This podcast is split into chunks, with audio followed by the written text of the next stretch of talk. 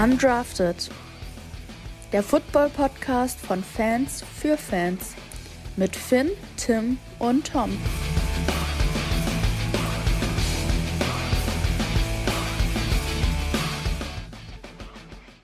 Moin und willkommen zu einer neuen Folge bei uns auf Undrafted. Ähm, und ich melde mich heute tatsächlich nicht aus Deutschland äh, bei euch, sondern ich melde mich aus Ungarn, genauer gesagt aus Budapest ähm, weil ich hier meine Freundin besuche. Aber ich grüße ganz lieb meine beiden Podcast-Partner in Deutschland, Finn und Tom. Wie geht's euch? Hm, hallo, hallo. Äh, mir geht's super. Wie geht's dir, Tim? Ja, gestern ein bisschen anstrengenden Tag mit Anreise gehabt. Kennt ja, glaube ich, jeder. Ähm, dass es manchmal mitunter an Flughäfen sehr kompliziert, hektisch und nervig zugehen kann. Ähm, so viel sei gesagt. Aber natürlich, die, die Freude, dass man jetzt mal wieder da ist, überwiegt dann doch. Film. Wie sieht's? Ja, auch soweit ganz gut. Heute schon sportlich aktiv gewesen, dementsprechend ähm, bin ich heiß. Sehr, sehr gut. Macht er uns hier ein schlechtes Gewissen.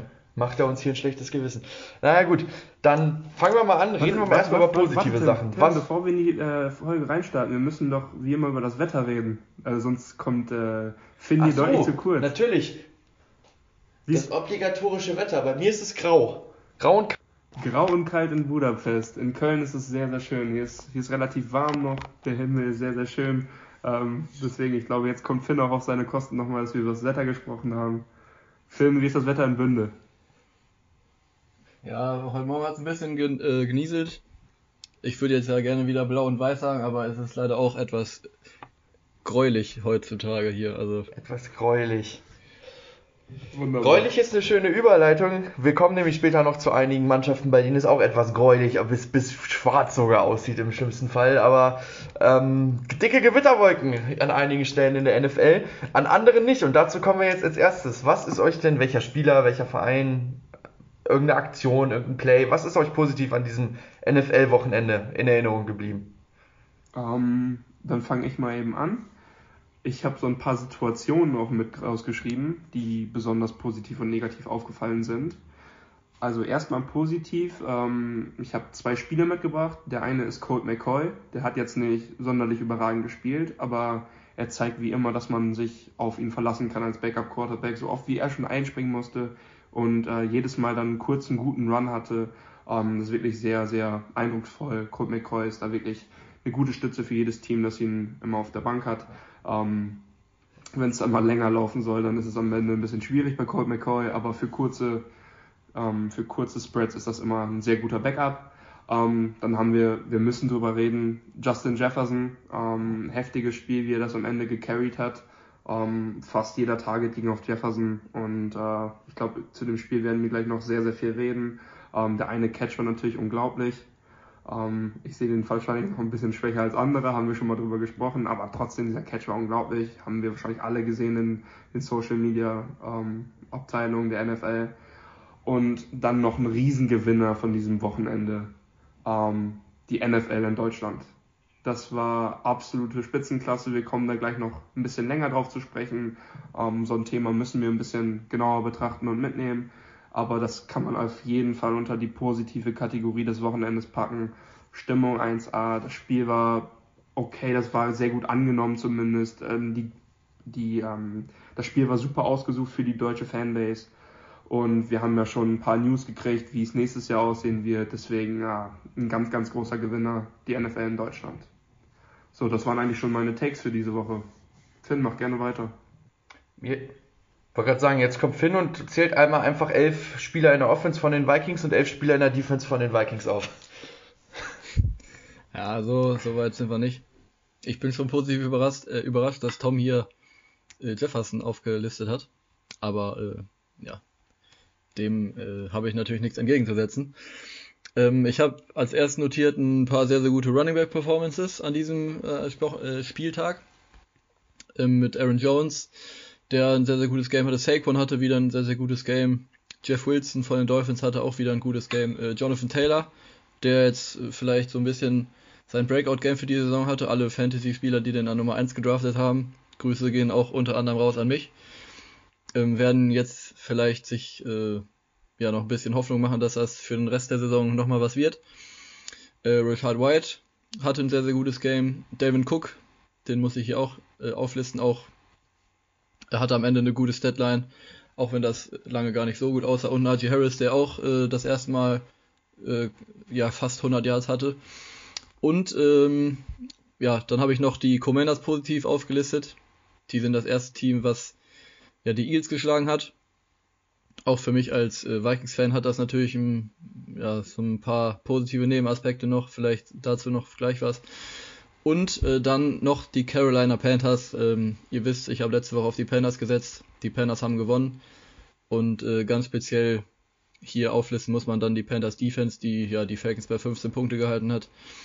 Ähm, defensiv sehr, sehr gut ausgesehen. Passing Yards äh, nur 150, ja, ja, 150 zugelassen. JC Horn hatte eine Interception.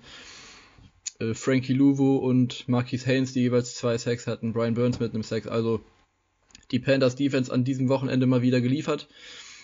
Ähm, ja, das sind meine Positivernennungen an diesem Wochenende gewesen. Ähm, die Commanders hatte ich auch, Shoutout da auch aus an meinen Vater, ähm, der vor drei Wochen, als ich mit ihm äh, NFL mal geguckt habe, ganz flapsig gesagt hat, naja, wir sind die Ersten, die Eagles schlagen. Man muss jetzt sagen, jetzt hat er tatsächlich recht gehabt damit, ne? Also Shoutout an die Commanders und auch an meinen Papa an der Stelle. Ich habe auch Jonathan Taylor, 147 Yards und Touchdown zum Debüt wieder, oder zum Comeback, muss man ja eher sagen. Ähm, kann man mal machen, sah wirklich gut aus. Ähm, ich habe noch zwei Quarterback-Performances, die ich hier noch nennen möchte. Auch wenn er verloren hat, finde ich, muss man wieder mal über Justin Fields reden. Ähm, Gerade über Justin Fields am Boden. 147 Yards, so rum ist richtig, und zwei Rushing -Touch Touchdowns. Also ich krieg da wirklich sehr, sehr große Michael Vick-Vibes, auch wenn es weit vor meiner Zeit war.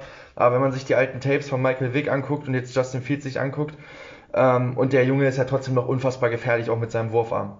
Ähm, also da haben die Bears wirklich einen guten Move gemacht, damals da hochzugehen und sich den Jungen zu angeln.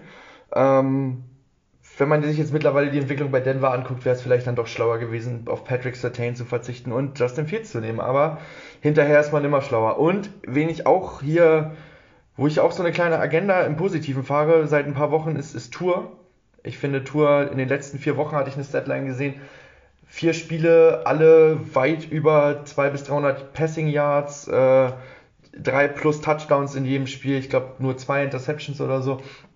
Also die letzten vier Spiele sahen die Dolphins mit Tour halt echt sehr stark aus. Und auch das hat sich diesmal an diesem Wochenende wieder bewahrheitet. Und ich weiß nicht, ich finde Tour hat auf jeden Fall, ich weiß, eigentlich muss man ja sagen, es liegt wahrscheinlich viel an, an seinen beiden Receivern, die unfassbar viel Separation kreieren. Ähm, nichtsdestotrotz wird wahrscheinlich er trotzdem im MVP-Rennen, wenn er so weitermacht, trotzdem von der NFL mit reingenommen werden. Ob das jetzt nun sinnig ist oder nicht, darüber kann man auf jeden Fall streiten, aber ich glaube, dass er im Rennen auf jeden Fall seine Rolle mitspielen wird, wenn Miami so weiterspielt. Dann kommen wir mal zu Kandidaten, die vielleicht eher nicht beim MVP-Rennen mitspielen werden oder Teams, die vielleicht nicht um den Super Bowl mitspielen werden. Und ich hätte hier große Lust gehabt, ähm, bevor ich an euch jetzt das gleiche Wort übergebe, die komplette Offense von Denver einmal aufzuschreiben namentlich, aber das habe ich dann doch gelassen. Ähm, genau. Tom, fang du wieder gerne an. Erstmal, was hast du denn Negatives an diesem Wochenende? Ja, ich glaube, eine Sache steht so ein bisschen über allem. Ähm, wie man so ein Spiel am Ende wegschmeißen kann, ist eigentlich unglaublich. Deswegen habe ich äh, Mitch Morse und Josh Allen zusammen aufgeschrieben. Ähm, manche Leute fragen sich, warum man in jedem Training oder vor jedem Spiel noch immer Snaps übt. Ja, genau wegen sowas. Man hat das Spiel eigentlich schon gewonnen und dann fummelt man den Ball und äh, ja, dann gewinnen die Vikings das Spiel noch. Ich glaube, ich glaube, da wird Finn gleich noch sehr, sehr viel zu sagen. Deswegen bleibe ich jetzt mal hier ein bisschen kürzer und äh, sage einfach nur, das war unglaublich, wie man das Spiel so wegschmeißen kann. Ähm, dann haben wir auf der negativen Seite noch diese ganze Seifenoper in Indianapolis. Also mit Jeff Saturday, Frank Reich, Jim Irsay, Sam Ellinger und Matt Ryan, diese Quarterback-Situation, wie der Owner darauf Einfluss nimmt. Äh, zu Frank Reich sagt, wir wollen Sam Ellinger als Quarterback ausprobieren. Dann kommt der neue Head Coach Jeff Saturday rein und der darf wieder mit Matt Ryan spielen. Und ähm, also das, die gewinnen zwar gegen die Raiders am Ende, ähm, spielen solide und ähm, ja, man kriegt zumindest wieder ein bisschen Ruhe rein, aber wenn ein Head Coach zu dem äh, zu dem Quarterback dann sagt, ja, der wird spielen und am Ende spielt dann Matt Ryan und äh, keiner weiß so richtig, wie was abläuft da. Das ist dann ein bisschen äh, wischiwaschi und äh, ich glaube, diese ganze Cold-Situation, äh, ja, schwierig im Moment, was da abläuft. Und dann habe ich noch eine negative Sache aus dem Deutschlandspiel. Ich habe gesagt, da müssen wir ein bisschen drüber reden. Dieses Play, wo Tom Brady an der Außenlinie steht und den Pass fangen soll von Leonard Fournette. Also erstmal war das Play sowas von erzwungen, weil ich glaube zwei oder drei Plays vorher hatten die schon mal diese Aufstellung und ähm, da war Brady dann so frei, dass er gar nicht von den äh, Cornerbacks oder ja von den Cornerbacks überhaupt ähm, gedeckt wurde. Der hatte, also der hatte so viel Platz, der hätte da locker einen Pass fangen können.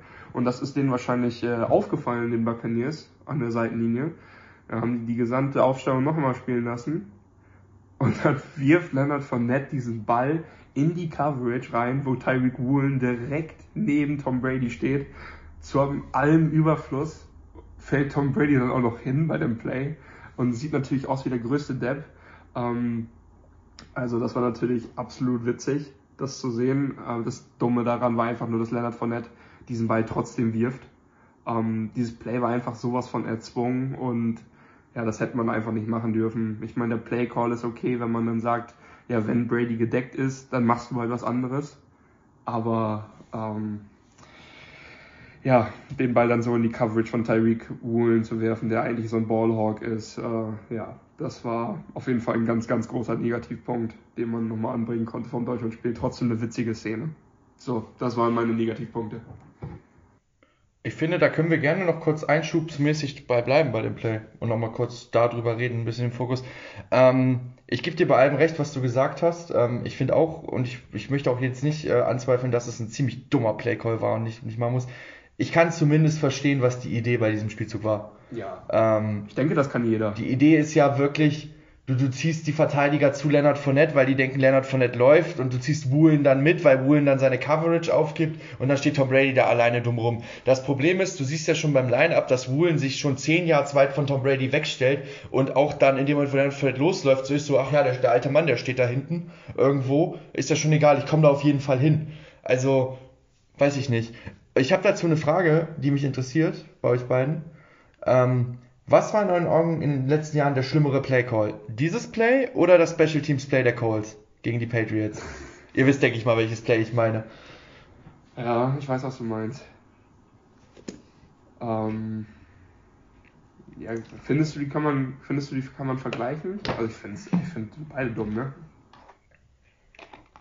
Also bei dem, dumm, ähm, bei dem Play von den Colts ist das nicht da so eigentlich, dass der Snap erfolgt ist, obwohl der gar nicht erfolgen sollte. Das heißt, dass das Playcall eigentlich genau, gar nicht so genau. der Fall gewesen ist. Von daher glaube ich. Pat McAfee äh, hat das irgendwie. Hm? Sag jetzt mal. Ja, von daher würde ich dann, glaube ich, das Buccaneers Play nehmen. Weil. Okay. Ja. Also.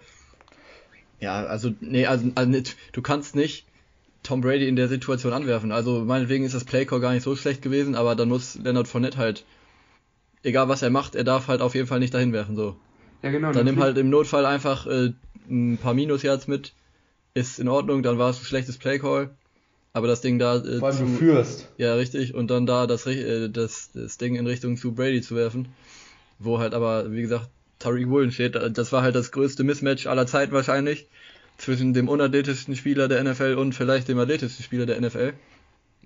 ähm, von daher, ja, Schatz, ich bin neu verliebt. Was? Da drüben. Das ist er. Aber das ist ein Auto. Ja, eben. Mit ihm habe ich alles richtig gemacht. Wunschauto einfach kaufen, verkaufen oder leasen. Bei Autoscout24. Alles richtig gemacht. Ähm, ja, also was ich noch sagen wollte zu dem Colts Play, Pat McAfee hat es ja Jahre später dann einmal in seiner Show erklärt. Im Endeffekt hatten die Colts ja versucht, äh, irgendwie da das hinzukriegen, dass ähm, wenn sie mit ihrem Special Team zur Seitenlinie laufen, dass die Patriots dann denken, okay, die wollen doch die Offense wieder raufholen, ihre Defense drauf schicken und ähm, wenn das nicht funktioniert, dann sollen sie einfach versuchen, die ins Offside zu locken.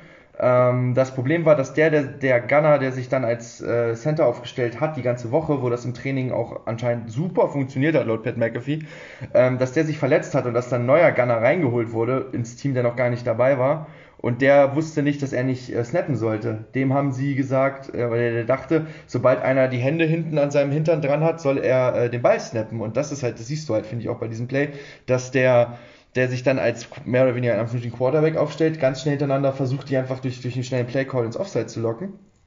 Ähm, aber ich finde, man muss hier rausstellen, dass die Colts das gemacht haben in einer Situation, wo sie zurücklagen, den vierten Versuch hatten. Und klar, da kann man auch mal was Dummes versuchen. Ähm, die Bucks haben beinahe ihr Spiel damit weggeschmissen. Wenn Gino und die, und die Seahawks nicht einfach an dem Tag wirklich einen schlechten Tag erwischt hätten. Hätten die mit so einem dummen Ding und das in der Red Zone. Die waren ja, glaube ich, an der 20-Yard-Linie oder so, als sie das gemacht haben. Und das wäre wirklich, also hätten sie das Spiel verloren, wäre das Top 10 der dümmsten Momente der NFL auf jeden Fall geworden. So weiß ich nicht, ob es da überhaupt reinkommt, aber auf jeden Fall ein sehr dummes Play. Und ähm, dann Finn, Deine Negativpunkte vom Wochenende. Ja, wenn wir beim Deutschlandspiel bleiben wollen, habe ich den Rasen als Negativpunkt aufgeschrieben. Ähm, ja, da sollte die NFL auf jeden Fall nochmal ja, evaluieren, wie man das in Zukunft besser lösen kann, weil da haben sich auch einige NFL-Spieler darüber beschwert, dass eben der Rasen sehr, sehr, sehr rutschig war. Ähm, das hat man wohl auch beim, äh, beim Warm-Up schon feststellen können, dass da viele Spieler eben ausgerutscht sind. Äh, Tom Brady in dem Play, das wir gerade besprochen haben, ist ja auch ausgerutscht. Ähm, der hätte wahrscheinlich auch, wenn er nicht ausgerutscht wäre, keine Chance gehabt, da irgendwie an den Ball zu kommen, aber so hat man es Tariq Woolen da ja noch einfacher gemacht. Ähm, also das auf jeden Fall ein Punkt, äh, wo die NFL dran arbeiten muss äh, für die nächsten Jahre in Deutschland. Und äh, dann habe ich als Negativpunkt noch die Refs aufgeschrieben. Natürlich auch äh, zu dem Vikings-Bildspiel, wo wir gleich noch zu kommen werden, waren drei, vier harte, dicke äh, Schiedsrichterfehlentscheidungen dabei. Aber auch bei dem äh, Commanders gegen Eagles-Spiel äh, wenn ich da an den Fumble denke, wo es halt eine offensichtliche Face Mask gab, was die Refs nicht gesehen haben, was dann eben auch solche Spiele entscheiden kann. Oder PIs, die auch in dem Spiel falsch, äh, falsch entschieden wurden. Also ja, da mal wieder eine Ref-Performance, über äh, die man definitiv diskutiert hat auch und diskutieren sollte. Und wo man dann vielleicht auch äh, in Zukunft nochmal überdenken sollte, wie da eventuell man auch manche Regeln noch verändern kann, um da ein bisschen was zu verändern und den Refs da so ein bisschen den, auch das Ganze zu erleichtern. Absolut. Ähm, Refs, äh, auch gerade das Face Mask ist so voll das Ding dieses Jahr, finde ich. Also ich habe, ich kann es nur von Denver sagen, aber es gibt, ich habe ein Video gesehen bei Denver, vier oder fünf klare Face Mask kurz, da ist einer von Greg Dulcich, wo er zur Seitenlinie läuft, wo sein Kopf komplett rumgezogen wird und der Ref steht direkt daneben und es gibt keine Face Mask Flagge. So. Also, weiß ich nicht. Ganz, ganz weird. Ähm, ich habe Andy Dalton als erstes aufgeschrieben. Ich fand, das war das schlechteste Spiel von Andy Dalton bisher in diesem Jahr. Ähm, und auch fand ich eine sehr überraschende Niederlage, die dadurch entstanden ist, von den Saints gegen die äh, Steelers. Ich glaube, wir haben ja auch alle auf die, auf die Saints getippt ähm, vor diesem Spiel. Ähm, nur 17 Pässe angebracht, ein Touchdown und zwei Interceptions. Ähm, dann, Tom, ich muss ihn hier nennen, auch wenn das auch viel daran lag, dass die, dass die Panthers ähm, eine gute Defense hatten und ähm, das Spiel und er seine Statistiken sehen nicht schlecht aus. Ähm, aber Marcus Mariota muss hier äh, genannt werden, einfach unter der Prämisse Don't do stupid shit. Und das ist diese Interception, diese eine, die hat, der hat ihn hier reingebracht bei mir, wo er, weiß nicht, ob er dachte, er ist Patrick Mahomes, ähm, wo er im Fallen noch meint, den Ball wegzuschmeißen, ist einfach so dumm. Und ist das Spiel nicht sogar am Ende mit einem oder zwei Scores irgendwie entschieden worden? Das wär, ist ein Score, den du damit vermieden hättest vielleicht. Mit so einer dummen Interception. Und das muss man ja einfach nennen. Dann, und das ist eine, eine Nennung, die ich mit Genugtuung mache, die Las Vegas Raiders müssen hier natürlich rein. Ähm, Tom, du hast, hast schon gesagt, das ganze Theater bei den Colts. Und dann darfst du einfach nicht gegen dieses Team verlieren, wenn da die Woche davor dieses Theater war da musst du eigentlich in der Lage sein zu gewinnen. Und die stehen jetzt 2 und 7. Playoffs sind damit, kann man eigentlich sagen, nicht offiziell, aber sind damit eigentlich weg ähm, in der AFC. Gerade weil die AFC ähm, East ja auch sehr, sehr, sehr stark ist mit vier Teams mit einem positiven Rekord. Ähm, Josh McDaniels, weiß nicht, meint ihr, wenn der am Sonntag gegen Denver verliert, ist er weg? Ich kann es mir sehr gut vorstellen, dass wenn der am Sonntag gegen Denver verliert und 2 und 8 geht, dass er dann gefeuert wird. Tom nickt. Ähm, und das letzte, was ich noch habe, also gut, das Bugs Play hatte ich auch, aber das brauche ich jetzt hier nochmal nicht nochmal ein drittes Mal nennen, ähm, sind die Dallas Cowboys. Ähm, einfach weil, wenn du ins vierte Quarter mit so einer Führung gehst, selbst wenn es gegen Aaron Rodgers ist, musst du es über die Zeit bringen. Es waren ja, glaube ich, waren es 14 oder 17 Punkte? Ich weiß es nicht. Auf jeden Fall zwei Scores mindestens. 14. Ja, aber müsst ihr mir, gebt ihr mir ja recht, oder? Das musst du über die Zeit bringen. Ja. Ähm, und dann das Spiel aus der Hand zu geben in Overtime ist bitter. Ist, ist sehr bitter. Ähm, natürlich geil für die Packers, da kommen wir gleich zu. Dann, wie Tom hat das schon äh, angekündigt, ähm, zwischen den Zeilen reden wir jetzt nochmal ein paar Sätze über das Deutschlandspiel. Ähm, weil da muss man einfach drüber reden, finde ich. Äh, und die anderen beiden haben das genauso gesehen.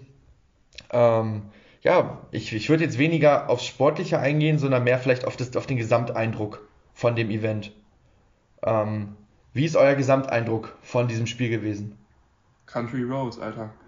Ähm, Jawohl, Country Roads, ja. War ja schon echt heftig. Das fing ja schon krass an, dass man einfach gehört hat, wie beide Teams ausgebuht wurden. Das ist ja quasi nur ein Zeichen dafür, dass beide Fanbases im Stadion vertreten waren, dass beide Fanbases den, äh, die Kommunikation der, der Teams halt so ein bisschen unterbinden wollten und das hat man halt echt krass gehört. Und also man hat auf Twitter lesen können, dass im amerikanischen Fernsehen kurz Untertitel benötigt wurden, um ähm, die Broadcaster zu verstehen. Und äh, das ist ja schon mal ein Riesenzeichen. Man hat überall Lob gekriegt von allen ähm, Journalisten in Amerika. Ähm, Pat McAfee zum Beispiel hat gepostet, ähm, dass das eine unglaubliche, quasi eine unglaubliche Show war in Deutschland. Ähm, die Good Morning Football Leute waren sehr begeistert von der ganzen Woche generell. Ähm, die Spieler waren begeistert von der Atmosphäre. Ähm, natürlich hat der Rasen ein bisschen Dreck wegbekommen, aber ähm, die Spieler waren wirklich richtig, richtig hellauf begeistert. Und ich habe ein paar, also ich habe ein paar Leute, mit denen ich dann äh, darüber geschrieben habe, wie es dann da war, weil ich ein paar kenne, die da waren. Und äh, die sagen einfach, das war nur Hammer. Und äh, diese Stimmung, die muss man ja mal mitgemacht haben. Und ähm, ja, das war halt deren erstes Footballspiel und dann gleich so eine Stimmung mitzubekommen. Da kann man mal ehrlich sagen, das hat äh, München deutlich, deutlich stimmungsvoller gemacht als London. Und äh, das soll schon was heißen, weil in London geht auch eigentlich immer recht doll die Post ab. Und ja, das Spiel, ja, zum Sportlichen, ich meine, die Buccaneers sind relativ schnell weggegangen und trotzdem war die Stimmung noch mega gut. Die Seahawks-Fans hat man trotzdem noch sehr gut gehört. Ähm, Erster Catch in Deutschland, DK Metcalf, habe ich sogar drauf getippt vorher ähm, und habe gedacht, als die Buccaneers den Ball gekriegt haben am Anfang, Mist, die Wette verliere ich. Ähm, aber DK Metcalf hat den ersten Catch gemacht. Erster Touchdown dafür, aber dann äh, sehr cool, dass das in den Geschichtsbüchern steht. Der GOAT hat den ersten Touchdown in Deutschland geworfen mit Tom Brady auf Julio Jones. Und äh, ja, ich glaube, alle Fans, die da gewesen sind, ähm, sind, glaube ich, sehr, sehr froh, dass sie so lange in den Warteschlangen gewesen sind und äh, da Tickets bekommen haben.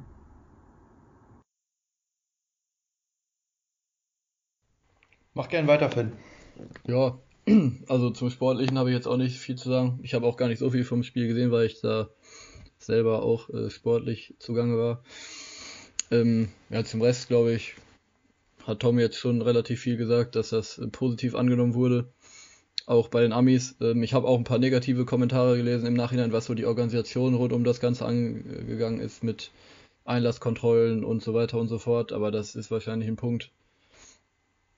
Ja, da kann man dran arbeiten, sag ich mal so. Ähm, ansonsten ja, haben wir eben schon mal oder anklingen lassen, wie das äh, Ganze fürs nächste Jahr aussieht. Genau, wollte ähm, ich gerade sagen. Vielleicht, äh, ich weiß nicht, Tim, ob du da ein paar Details mehr zu hast. Äh, vielleicht magst du da noch was zu sagen. Ähm, ich kann da gerne kurz einhaken.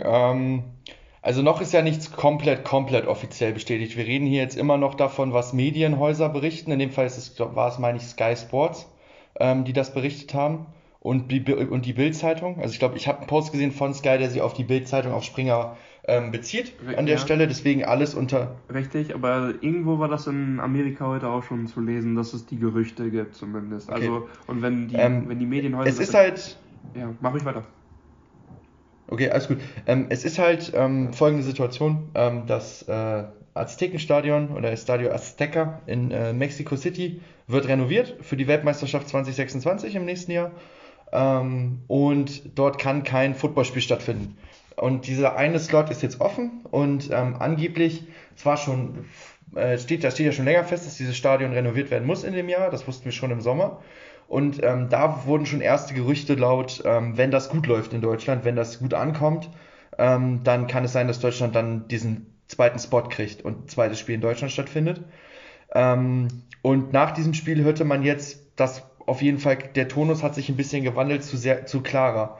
Ähm, dass Deutschland jetzt wirklich diesen Zuschlag bekommen soll. Es ist aber noch nicht wirklich viel mehr bekannt. Es ist noch nicht offiziell. Und ich denke mal, vor Ende dieser Saison werden wir da auch nichts Offizielles zu kriegen. Ähm, es äh, ist dann auch noch nicht klar, ob es zweimal München wird, zweimal Frankfurt, ob es einmal München, einmal Frankfurt wird. Ähm, völlig, völlig unklar. Ähm, welche Teams es werden, weiß man logischerweise auch noch nicht. Es wäre natürlich, ich finde, nach diesem Spiel in München, einfach meine Meinung, muss Deutschland ein zweites Spiel kriegen, unabhängig von Mexiko. Finde ich, müssten wir zwei Spiele in Deutschland haben. Ich sehe das natürlich auch genau wie ihr sehr durch die deutsche Brille, gebe ich auch zu. Ähm, aber ich finde auch, wenn die Amerikaner, wie gesagt, und Pat McAfee hat das auch gesagt. Pat McAfee hat auch gesagt, er möchte, er hat, nicht, er hat sogar nicht mal zwei gesagt, er hat gesagt mehr Spiele. Also laut Pat McAfee können ruhig auch mehr Spiele in Deutschland stattfinden. Ähm, und ich, ich hätte kein Problem damit, dass Deutschland das neue London wird. Sage ich euch ehrlich, das neue Zentrum in Europa für die NFL. Ähm, würde ich sehr cool finden und ich finde, das gehört auch hierher. Und jetzt kann ich ein bisschen bisschen Pisak-mäßig in die, in die Richtung unserer englischen Freunde, die wir dabei kennengelernt haben, sagen, wer weiß, du hast ja gesagt, Tom, in London ist die Stimmung immer gut, wer weiß, wie viel davon nicht von den Deutschen kommt, ne, die nach London fliegen. Muss man jetzt zumindest nach dem Münchenspiel mal in Frage stellen. Was wäre, wenn die Deutschen nicht nach London fliegen, was da für eine Stimmung wäre, würde man sehen, ne? Ähm, genau, ich, ich kann nur sagen, dann kann ich an Finn nochmal kurz zurückgeben, das sind die einzigen zwei Punkte, die ich hier noch stehen habe, ist, es eine unfassbare Atmosphäre gewesen und das trotz der ganzen Influencer, die da waren. Ähm, da habe ich mich schon damals sehr drüber ausgelassen, das möchte ich jetzt hier nicht nochmal machen an der Stelle. Es, es macht marketingtechnisch Sinn für die NFL, solche Leute dann da einzuladen. Als Fan sieht man das natürlich dann immer ein bisschen anders. Und es ist ein riesiger Sieg für Football Deutschland. Ich denke mal, da können wir uns äh, unterm Strich alle drauf einigen, egal wie positiv oder vielleicht auch negativ jemand das da draußen aufgefasst hat, dieses Spiel. So, Finn, ich habe dich unterbrochen. Hast du noch was zu dem Deutschlandspiel, was du loswerden möchtest? Ich habe ja fast schon an dich abgegeben. Also so viel habe ich jetzt tatsächlich auch nicht mehr zu dem Influencer-Punkt. Ja, also haben wir auch schon drüber gesprochen gehabt, sind wir jetzt nicht die größten Fans von, aber wir würden es, wenn wir Influencer wären, würden wir die Tickets nicht ablehnen. So viel kann man, glaube ich, sagen. Das ist dann eher. Absolut nicht. An anderer Stelle ist dann da eher ähm, ja, die Kritik aufzu, aufzusuchen. Ansonsten habe ich so viel jetzt da auch nicht mehr zu, zu sagen. Vielleicht äh, noch um, vielleicht können wir noch über die Woche so ein bisschen reden, das drumherum mit Good Morning Football und so. Ich glaube, äh, da ist ja auch relativ viel Positives aufgenommen worden. Da waren ja auch äh, ja die Pioniere des in Deutschland, die den Football so ein bisschen nach Deutschland gebracht haben, auch dann zu Gast mit äh, Markus Kuhn, mit Sebastian Vollmer, Björn Werner, Icke war auch da haben alle einen sehr, sehr guten Eindruck gemacht. Ähm, von der das drumherum an sich äh, so ganz gut, was, was dann allerdings auch noch oftmals äh, negativ gesehen wird, was ich jetzt dann auch nachvollziehen kann, ist, dass eben das, was man auch vorher eigentlich schon absehen konnte, bestätigt wurde, dass eben das ganze ja, Bayern-Ding so ein bisschen durchgezogen wurde mit Lederhosen, Bier etc. pp. Ich bin mal gespannt, wenn die nächstes Jahr nach Frankfurt kommen, ja. äh, ob die ganzen Amis dann einen Kulturschock irgendwie erleben, weil da plötzlich keiner mehr in der Lederhose rumläuft. Ähm, da bin ich mal sehr drauf gespannt, aber ja, nee, ansonsten glaube ich, war das ein voller Erfolg für Football Deutschland. Schatz, ich bin neu verliebt. Was? Da drüben. Das ist er. Aber das ist ein Auto. Ja, eben. Mit ihm habe ich alles richtig gemacht. Wunschauto einfach kaufen, verkaufen oder leasen. Bei Autoscout24. Alles richtig gemacht. Ja, Björn Werner hat den das, meine ich, auch. Einer hat denen das, glaube ich, erzählt, von denen, die da waren. In irgendeiner Interviewsequenz hat er gesagt, außerhalb von, äh, von Bayern trägt das keiner. Ähm, also ich bin mal gespannt, wie es. Ich würde es aber zu lustig finden, wenn die dann in Frankfurt versuchen, einen auf Bayern zu machen, wenn dann Kyle Brandt wieder mit seiner Lederhose durch die Gegend läuft und alle gucken ihn noch mehr an. Ich weiß nicht, habt ihr diesen älteren Herrn gesehen, der Kyle Brandt da komplett gejudged hat? Ähm, als er da lang gelaufen ist mit seinem Blick. Also Kyle Brandt läuft da lang und da ist ein Deutscher, den so richtig von oben, so ein älterer Herr, den so richtig so anguckt, was bist du denn für ein Vogel, so nach dem Motto. Ähm, also ich sag mal so. Mal, und auch die Zuschauer da draußen, müsst ihr mal auf Twitter suchen, ist geiler Clip, wirklich. Es ist ja jetzt auch nicht so, dass in München 24-7, 365 Tage ja alle in Lederhosen rumlaufen, aber. Ähm, das halte ich für ein Gerücht. aber das. Äh, also wenn Ausländer irgendwie was äh, mit Bayern zu tun haben, dann ist das natürlich dann doch immer das Ding, was so ein bisschen ausgequetscht wird. Ja gut, aber man kann natürlich auch sagen, genauso gut machen wir das ja auch mit anderen Ländern, ne? Das ja. ist halt einfach ja, so, wie du, die Welt definitiv. funktioniert. Jeder macht sich seine Klischees. Italiener essen auch nicht alle gerne nur Pizza und Pasta, ne? Genauso also, werden wahrscheinlich alle Amis, die nicht aus Texas kommen, sich aufregen, wenn alle Deutschen irgendwie Amis nur mit Cowboyhüten oder so in Verbindung bringen. Genau, das ist richtig. So, dann ich hatte keinen Bock drauf, wir müssen es trotzdem machen, das gehört zur Folge dazu, wir müssen über die Spiele vom vergangenen Wochenende reden. Ähm, dadurch, dass Denver und Minnesota zeitgleich gespielt haben, Finn aber gleich die absolute Lobeshymne loslassen wird, wahrscheinlich auf sein Team.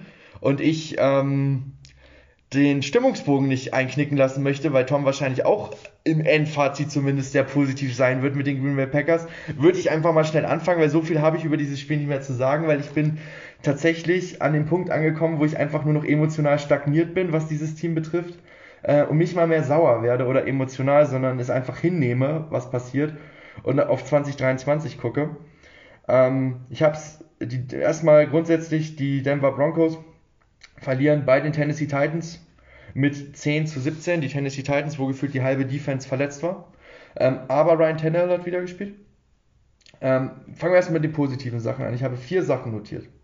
Ist einmal Patrick Sertain. Ähm, ich hatte es gestern noch in unsere Gruppe geschickt. Der hat in Woche 7 und Woche 8 ähm, nur äh, zwei Catches zugelassen. Äh, oder äh, doch zwei Catches zugelassen, genau, und für minus 4 Yards, irgendwie so war das. Auf jeden Fall sehr selten auch angeworfen. Ähm, unfassbarer Lockdown-Corner für mich auf dem Weg, vielleicht irgendwann auch einen Jalen Ramsey zu überholen oder, oder auf eine Linie zu kommen mit Leuten wie einem Jalen Ramsey, einem Jair Alexander und einer der besten Cornerbacks der Liga zu werden, wenn er es nicht schon ist. Also einer der besten, Top 5 ist er für mich auf jeden Fall. Da, da würde ich auch jeden Streit anfangen. Ähm, dann finde ich, muss man Jalen Virgil kurz nennen. Undrafted Rookie Receiver. Kommt rein, hat einen 60 Yard, 66 Yard Touchdown Catch. Was dann natürlich danach auch wieder typisch für Denver war. Danach wurde er kein einziges Mal mehr angeworfen. Weil hat ja gut funktioniert. Machen wir also nicht normal. Ähm, man muss Nick Bonito positiv erwähnen, der hat auf Edge äh, die Rolle übernommen. Äh, jetzt als, als gedrafteter Rookie aus, aus der zweiten? Ja, Ende der zweiten Runde, genau. Ähm, und hat seinen Job wirklich gut gemacht gegen die Titans. Hat ist abgesteppt, ähm, hat gezeigt, was die Broncos in ihm gesehen haben. Ähm, bin gespannt auf den Jungen, wie der sich weiterentwickelt. Und als letzten Punkt habe ich generell, muss man wieder mal die Defense nennen. Derrick Henry hatte 58 Rushing Yards. Das ist halt nichts für Derrick Henry. Also die Broncos Defense. Und ich habe auch eine Statline gesehen. Wir haben nach Punkten die beste Defense der Liga und nach Punkten die schlechteste Offense der Liga. Das fasst Denver in diesem Jahr halt komplett zusammen. Du verschwendest diese super gute Defense. Und damit komme ich auch zu den Negativpunkten. Ich finde, Russell Wilson muss gefühlt aktuell jede Woche genannt werden. Ähm, so auch diese Woche. Dann natürlich wieder der Verletzungsteufel gerade in der O-Line. Du hast im Endeffekt mit deiner zweiten Reihe begonnen hast mit deiner fünften Reihe aufgehört an den Leuten, die dann auf dem Platz standen. Dementsprechend die O-Line auch auseinandergefallen in der zweiten Halbzeit. Die Offense keine Punkte gemacht. Bei den Titans hat die Hälfte der Starter gefehlt. Du machst in der zweiten Halbzeit keine Punkte mehr. Kann ich nicht verstehen, genauso wie das Playcalling an vielen Stellen auch wieder sehr unterirdisch war. Es zieht sich halt so durch, dieser Teufel. Ähm, Melvin Gordon Offiziell hat er einen Fumble, inoffiziell hat er eigentlich zwei. Wenn die Refs sich den ersten Fumble genauer angucken, der nicht als Fumble gegeben wurde, hat er zwei Fumbles. Ähm, wir haben kein Laufspiel. Wir haben absolut kein Laufspiel. Wir haben aber auch kein gutes Passspiel. Ähm, Quan Williams und Billy Turner, auch beide Starter auf ihrer Position, haben sich jetzt auch noch verletzt, sind beide auf IR, werden beide mindestens vier Wochen ausfallen. Damit hat Denver jetzt tatsächlich insgesamt zwölf Starter ähm, die Langzeitverletzungen haben in irgendeiner Form. Also von einer Langzeitverletzung in der Statistik wird ausgegangen, wenn sie auf IR gesetzt werden und mindestens vier Wochen ausfallen, wenn nicht sogar die ganze Season. Und damit ist Denver tatsächlich mit Abstand die Mannschaft mit den meisten in der Liga. Ähm, und ich finde, langsam muss man da auch mal den Medical Stuff oder auch die, die Trainingsarbeit in der Offseason in Frage stellen an manchen Punkten, weil Verletzungen passieren, ja. Aber in dieser absoluten Höhe, ähm, finde ich, kann man zumindest mal nachgucken, ob da auch vielleicht nee, fehlerhaft belastet wurde in der Offseason. Ähm, und Jerry Judy auch verletzt runtergefahren worden ähm, vom Spielfeld. Da gab es jetzt Entwarnung gestern, das äh, MRT hat ergeben, dass es Gott sei Dank kein Achillessehnenriss ist. Das wäre das Saisonaus für ihn gewesen. Ähm, so ist es jetzt aktuell wohl Day to Day. Kann sein, dass er am nächsten Wochenende schon wieder auf dem Platz steht, kann aber auch sein, dass er ein paar Wochen ausfällt. Das, das wird man jetzt sehen, das wird sich so ziehen. Ich finde, zusammenfassend kann man bei Denver einfach sagen, wo, wo die Probleme dieser Mannschaft liegen, das ist ähm, schlechtes Coaching, und Entscheidungsfindung auf dem Platz, vor allem mit Russell Wilson, trifft unfassbar viele Verletzungen. Ähm, das zusammen ergibt halt diesen Murks da, der sich Offense nennt in Denver und die Saison ist durch. Ich mit äh, 3 und, und 6 sind es ja, glaube ich, jetzt wegen der Bye Week. Ähm, ist die Saison definitiv durch. Kannst einen Haken hintermachen. Ähm, und da kommen wir später noch zu kurz. Ähm, da gibt es jetzt auch schon Gerüchte, die Offseason betreffen und vor allem den Coaching-Stuff betreffend. Das möchte ich aber jetzt noch, noch nicht ansprechen. Das wollte ich später mit euch nochmal besprechen. Ähm, kannst nur auf 2023 gucken. Und im schlimmsten Fall schenken wir den Seattle Seahawks jetzt einen Top 10 Pick für Russell Wilson. Der spielt wie, weiß ich nicht, wie als hätte man Brock Osweiler ein bisschen kleiner gemacht, äh, ihn angemalt und als Quarterback dahingestellt. Also, weiß ich nicht, war jetzt, äh, bitte, ich hoffe, dass ich damit jetzt niemanden offended habe mit dem Spruch, das war nicht böse gemeint, ähm, das ist einfach nur der Frust, der jetzt gerade aus mir spricht. Ähm, ja, genau. Dann genug schlechte Laune. Finn, das Vikings-Spiel. Es ist aber wirklich so oder, schlimm. Oder möchtet ihr noch was zu Denver sagen? Nee, nee, aber es ist so schlimm, dich brechen zu sehen jedes Mal. Es tut mir, es tut mir richtig leid, ey. Weil, weil du hast dir diese Fallhöhe gebaut vor der Saison, weil du so hyped warst. Du hast die ganzen Awards. Aber ich glaube, jeder Denver-Fan. Ja, ich weiß, aber du hast so viele Awards auch zu den Broncos-Spielern äh, zugeschrieben und ich glaube, es gab so viele Experten, die die Mannschaft so hoch gelobt haben und es ist ja auch vom Roster her, vom Kader her wirklich ein super Team. Aber diese Offense, die macht einfach sowas von keinen Spaß. Die guckt man, das Spiel guckt man nicht gerne der Broncos. Ähm, da, da, ist kaum Substanz im Spiel. Hackett ist als Head Coach jetzt gerade absolut nicht tragbar. Ähm, das ist einfach, es ist einfach schlimm, äh, die Broncos mit dem Kader so spielen zu sehen. Dann auch noch dieses Verletzungspech. Ähm, ist einfach eine solche Saison, kann man nichts anderes sagen. Wenn man, wenn man jetzt auch guckt, also im Endeffekt symbolisiert es ja die Nachricht, die ich da in unsere Gruppe geschrieben habe am Sonntag, äh, bevor wir dann angefangen haben zusammen zu gucken. Hab den ersten Drive geguckt von Denver offensiv. Vierter und drei, äh, dritter und drei. Wir werfen das Ding wieder über 30 Yards. Hab auf Red Zone umgeschaltet. Ähm, und das beschreibt es halt auch. Und Red Zone war, glaube ich, fünfmal auf diesem Spiel drauf insgesamt. Ähm, ja, auch natürlich von, Titan, von Titans Seite kein gutes Spiel, ne? Aber die Titans haben halt genug gemacht, um zu gewinnen. Und das Schlimme ist, gegen Denver reicht es halt, wenn du zwei Touchdowns machst. Genau. Dann gewinnst du dieses Spiel. Genau, das, wie wir es gesagt Und das haben. ist das, was so, so arschbitter ist. Weil 17 Punkte ist nichts. Wenn du 17 Punkte kassierst, das ist ein gutes Spiel, defensiv. Und wenn, aber sobald Denver zwei, sobald der Gegner zwei Touchdowns macht, schalte ich gedanklich schon ab. Weil ich bin dann so, okay, das war's, wir gewinnen jetzt eh nicht mehr. Das, das funktioniert nicht. Ich war ja gegen Jacksonville wahnsinnig überrascht. Mein Vater saß neben mir und meinte, du bist zu pessimistisch. Meinte ich, ja, natürlich. Warum sollte ich es auch nicht sein? Nach der ganzen Shitshow, ne? Die letzten Wochen. Aber gut. Ich lasse mich jetzt nicht, ich lasse mir jetzt nicht meine ganze Laune über die nächsten, über die nächsten Monate und vielleicht auch über die Weihnachtszeit von diesem Team kaputt machen. Die Saison ist durch. Ähm, es geht jetzt, glaube ich, nur noch darum, also der Einzige, der jetzt wirklich noch hofft, dass wir Spiele gewinnen, ist, glaube ich, Nathaniel Hackett. Ähm, da kommen, dann, dann machen wir es jetzt, dann greifen wir jetzt vor. Ähm, es gibt ja die Gerüchte, ähm, dass die Broncos stark überlegen, an Nathaniel Hackett zu feuern. Ähm, und auch Orton, den Offensive Coordinator. Tom, du kannst die gerne zurückhaben. Bei mir bringen sie leider nichts. Ähm, und die Überlegung, und die würde ich gerne kurz mit euch diskutieren, ob ihr das sinnig findet, ob ihr das nicht sinnig findet, wäre, ähm, ganz starkes Interesse ist da an Dan Quinn, dem Defensive Coordinator der Seattle Seahawks, äh, nee, der, Quatsch, der, der Dallas Cowboys, ehemals Seattle Seahawks, so rum wollte ich es erzählen, ähm, mitverantwortlich für die sogenannte Legion of Boom, ähm, dürfte vielen Footballfans ein Begriff sein, ähm, und Head Coach gewesen bei den Atlanta Falcons und mit diesem, diesem Job als Head Coach die Atlanta Falcons, wo man jetzt natürlich nicht weiß, wie viel da auch der Anteil bei Kai Shanahan lag als Offensive Coordinator, ähm, aber die, die äh, Falcons in den Super Bowl geführt Dieser legendäre 28 zu 3 Super Bowl gegen die New England Patriots. Ähm, und die zusammenhängende, damit verbundene Überlegung ist, wenn sie Dan Quinn holen würden, würden die Broncos auch gerne Brian Schottenheimer, der, ich weiß nicht, was genau er coacht, aber ich glaube, er coacht auch in Dallas gerade, irgendeine Funktion, der ehemals Offensive Coordinator in Seattle war und unter dem Russell Wilson so seine beste Zeit hatte. Ich würde mal von euch interessieren, erstmal, haltet ihr das sinnig, Hackett jetzt nach einem Jahr rauszuschmeißen? Oder sagt ihr, das ist, das kommt, ist zu schnell? Oder, äh, und ähm, glaubt ihr, das wären geeignete Kandidaten für Denver? Ähm, das Coole ist, ich habe davor jetzt noch gar nichts davon gehört, deswegen finde ich das gerade mega cool. So, ähm, dann kann man ja so eine schnelle, ungefilterte Reaktion bilden. Ähm, genau, hab, genau, das war die Idee. Genau, ich habe vorhin nämlich gesagt, Hackett ist als Headcoach nicht tragbar. Ähm, ich finde, dieser Kerl hat unglaubliches Potenzial an sich. Was der in Green Bay gemacht hat, war echt, ähm, das war klasse. Wie gesagt, ich hätte ihn gerne wieder zurück als äh, Offensive Coordinator. Das war nämlich wirklich, äh, das war überragend. Aber was der gerade in Denver macht, ist halt wirklich, äh, da geht auch halt sehr viel auf Hackett. Da geht sehr viel auf Hackett. Ich finde, es äh, sind blöde Playcalls dabei. Und ich finde, ich bin eigentlich immer ein Fan davon, den Head Coaches Zeit zu geben. Aber ich glaube, in Denver ist gerade nicht der Zeitpunkt dazu, Head Coaches Zeit zu geben, weil jetzt gerade ist der Zeitpunkt, wo du gut sein musst, an sich. Darauf ist der Roster nämlich ausgelegt und darauf ist, äh, ja, darauf ist das ganze Draft-System ausgelegt und so weiter, wie sie jetzt gerade mit ihren Draft-Picks umgegangen sind.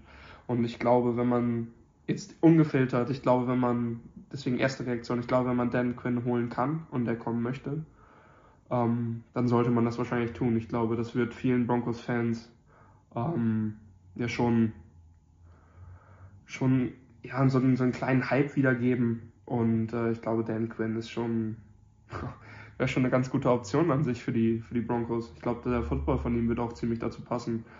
Ähm, er hatte eigentlich immer einen guten Coaching-Staff bei sich. Er war immer in guten Coaching-Staffs dabei. Eigentlich überall, wo Dan Quinn hingeht, funktioniert es. Und äh, ich glaube, ich glaube, es wäre eigentlich eine gute Sache für, für die Broncos. Und falls das passieren sollte, ich nehme Hackett gerne zurück. Ich würde ihn spielt ihn sehr, sehr gerne bei wir haben.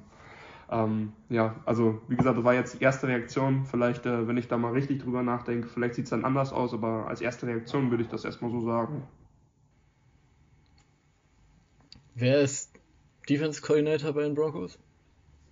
Äh, Evero heißt der. Den würde ich gern behalten. Ja, der also wird ich, wahrscheinlich auch seinen Job behalten, unabhängig ich, von dem, was passiert. Ich wollte gerade sagen, ähm, ähm, das einzig Gute bei den Broncos ist ja die Defense im Moment.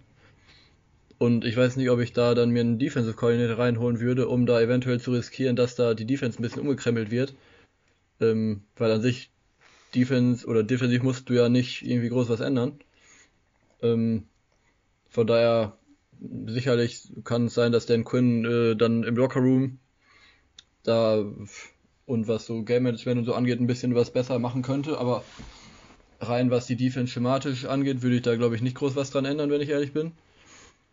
Und ähm, das äh, mit Brian Schottenheimer tatsächlich habe ich auch jetzt noch gar nicht gehört, muss ich sagen. Jetzt war Brian Schottenheimer nicht auch äh, entlassen worden bei den Seahawks, weil das irgendwie am Ende auch nicht mehr funktioniert hat? Oder liege ich da jetzt falsch? Ja. Ja, deswegen wollte ich es ja mit euch diskutieren. Ähm, das hat zum Schluss, also es war ja, Brian Schottenheimer war ja bekannt. Ähm, da gibt es ja diesen sehr schönen Folgentitel einmal von, von Downset Talk, der es sehr schön zusammenfasst. Ähm, viel laufen, weit werfen. Das war ja Brian Schottenheimer mit Russell Wilson. Ähm, das hat ja auch ganz lange gut funktioniert und dann hast du vollkommen recht, Finn, ist er entlassen worden, weil es nicht mehr funktioniert ja, hat. Dann, also das weiß ich jetzt nicht, ob das dann eine gute Basis ist, um den direkt wieder als Offensive Coordinator bei den Broncos reinzuholen, um die dann wieder zusammenarbeiten zu lassen. Kann natürlich sein, dass das erstmal wieder funktioniert. Kann aber auch sein, dass das dann ja sich so fortsetzt, wie es am Ende bei den Seahawks geendet hat. Das weiß man natürlich nicht. Ich glaube, Schottenheimer würde ich auch also, nicht holen. Das wäre, glaube ich, auch ein falsches Signal jetzt gerade. Vor allem, weil die Defense halt wirklich funktioniert. Das Kernproblem ist ja nicht die Defense. Ähm, ich glaube, das wäre auch ein falscher Ansatz in dem Moment. Aber Tim, du bist doch der Broncos-Fan. Was, ist denn, was ist denn deine Ansicht dazu? Schatz, ich bin neu verliebt. Was? Da drüben. Das ist er. Aber das ist ein Auto. Ja. Mit ihm habe ich alles richtig gemacht. Wunschauto einfach kaufen, verkaufen oder leasen. Bei Autoscout24. Alles richtig gemacht. Also ich gebe dir komplett recht. Ähm, ich wollte das auch gerade äh, genau einhaken, als du meintest, Hackett hat Talent. Da wollte ich sagen, Talent bringt Denver gerade nichts. Ja, das ist nicht der Punkt, wo man über Talent reden kann. Denver braucht Leute, die das können. Hackett, ich mag ihn, ich finde ihn unfassbar sympathisch. Ähm, aber du merkst, er ist ein, wahrscheinlich ein super Offensive Coordinator. Oder ist ein guter Offensive, super Offensive Coordinator. Er ist kein Head Coach da gehört noch mal mehr dazu, als einfach nur sich zu, was konzeptionell überlegen und so, gerade Game Management und so und auch jetzt, wo sie ihm den, diesen Assistenten an die Seite gestellt haben, das hat nichts gebracht. Und ich finde, ähm, Dan Quinn ist jemand, der als Head Coach in den Super Bowl gekommen ist. Ähm, klar, ich gebe dir recht, Finn, ähm, Defense funktioniert wunderbar, ähm, aber auch die Defense in Dallas sieht ja jetzt nicht schlecht aus. Also die sieht ja auch sehr gut aus. Das heißt, es würde ja jetzt nicht unbedingt schlechter werden, wenn du dann zwei Defensive Master meinst, wo wir anscheinend jetzt eins gefunden haben, so Diamond in, Diamond in the Rough äh, mit Evero. Ähm, der war ja, glaube ich, Linebacker-Coach vorher bei den Rams, auf jeden Fall Position-Coach. Ähm, dass, ähm, wenn du zwei Masterminds hast, wird es, glaube ich, nicht schlechter. Ich glaube, es wird nur besser. Ähm, und du hast aber diese katastrophalen Fehler nicht ähm, in Sachen Game Management, Head Coach sein, ähm, der nimmt einen Lockerroom vielleicht auch ganz anders mit. Ähm, und ich glaube, dass dieser Lockerroom gebrochen ist nach dieser Saison und dass du nicht mit Hackett weitermachen kannst. Ich glaube, das ist wirklich vorbei. Ähm, und du kannst es dir auch nicht erlauben. Du kannst es dir nicht erlauben zu sagen, okay, wir versuchen es jetzt nochmal ein Jahr und wenn es dann auch nicht klappt, ja, kacke. Ähm, weil langsam hast du dann irgendwann auch das Geld nicht, um die, diesen guten Kader zusammenzuhalten, weil du halt diesen riesen fetten Russ-Vertrag hast. Das heißt, du musst jetzt die nächsten zwei, drei Jahre musst du erfolgreichen Football spielen und da kannst du keine Kompromisse eingehen. Ähm, und das mit Brian Schottenheimer weiß ich auch nicht, was ich davon halten soll. Fakt ist auf jeden Fall, es hat zu einem Super Bowl-Titel und einem erreichten Super Bowl zusammengeführt. Irgendwann mal. Und ihr werdet mir auch, glaube ich, recht geben, das aktuelle System, was die Broncos da versuchen, offensiv zu spielen, ist nicht das, was Russell Wilson spielt. Das passt nicht zusammen. Ich weiß nicht, ob es an Russ liegt oder ob es an der anderen Seite liegt. Ähm, und wenn jetzt, wenn man jetzt jemanden reinholt, der mit Ross schon Erfolg hatte, kann es funktionieren und ich sehe die Chance auch größer. Und ich finde, du musst jetzt einen Move äh, machen, irgendwas zu versuchen, was besser macht, was, was es besser macht, so, weil ähm, schlechter kann es doch nicht werden offensiv. Oder glaubt ihr, es kann, schlechter wäre ja nur, wir, wir machen jedes Spiel gar keine Punkte. So. Ähm, nee, ich glaube nicht, aber das Ding, was für Hackett jetzt gerade relativ gut ist, du hast jetzt die Raiders vor der Brust, ein Team, was sehr hart struggelt, ein Team, wo du große Aktien drin hast, dass du die schlagen kannst. Ähm, kommen wir nachher natürlich noch zu.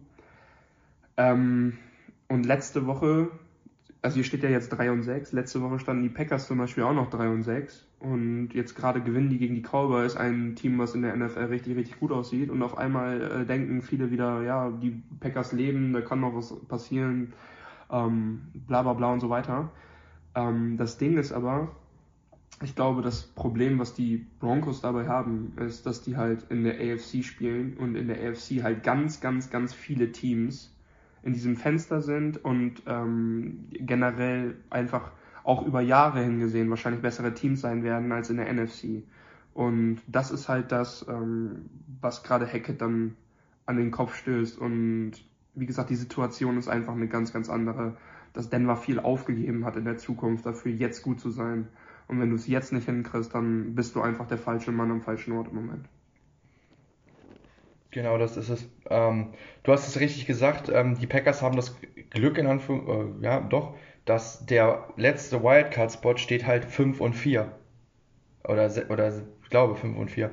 Ähm, ist bei euch aber oder? Stehen, die, stehen die vor den ich, ich glaube 6 und 3. Ich glaube, das sind dann die ganzen in der Hand-Teams, die 5 und 4 stehen. Warte mal, ich gucke mal. Patriots haben 5 und 4, sind gerade Seed 7. Okay, okay, dann, dann nehme ich den Punkt zurück.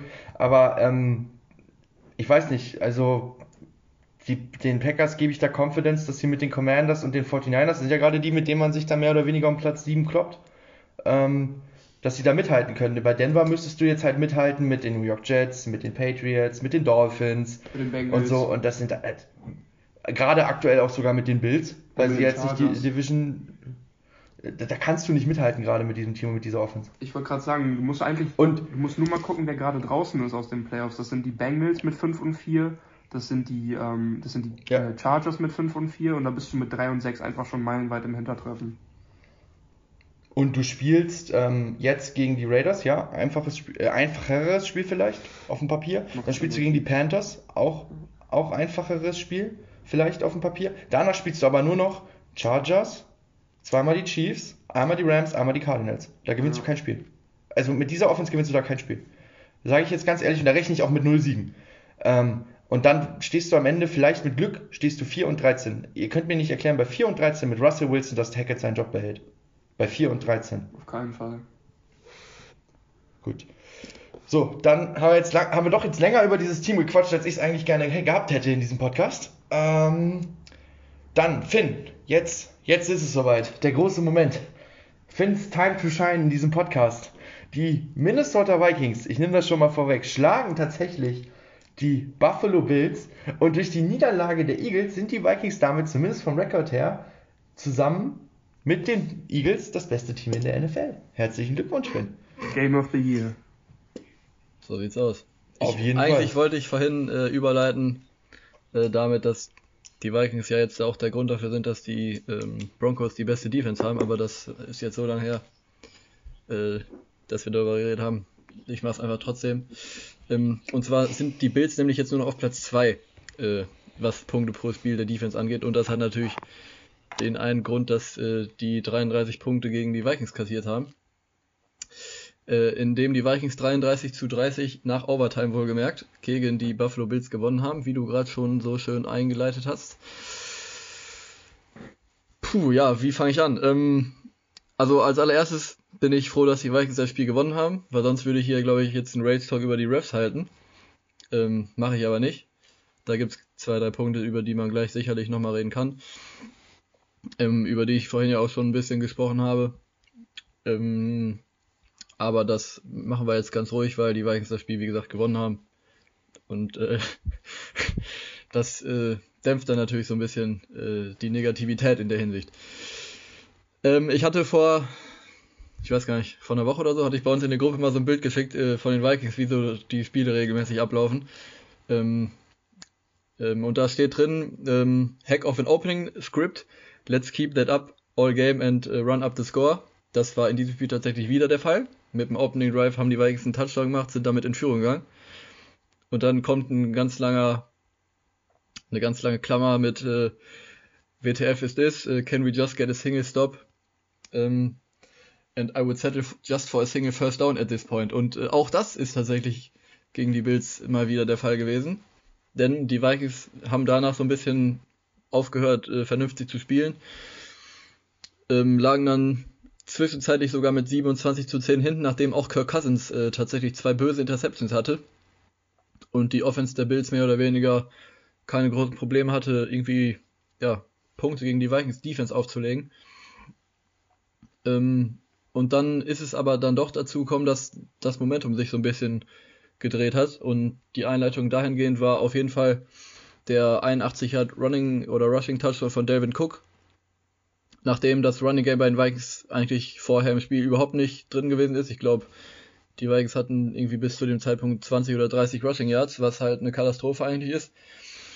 Aber durch den 81 Yard Rushing Touchdown eben äh, sind die Vikings dann wieder zurückgekommen. Ähm, lagen dann dementsprechend nur noch 10 Punkte hinten und auch man als Fan hatte das Gefühl, dass da jetzt noch was gehen könnte.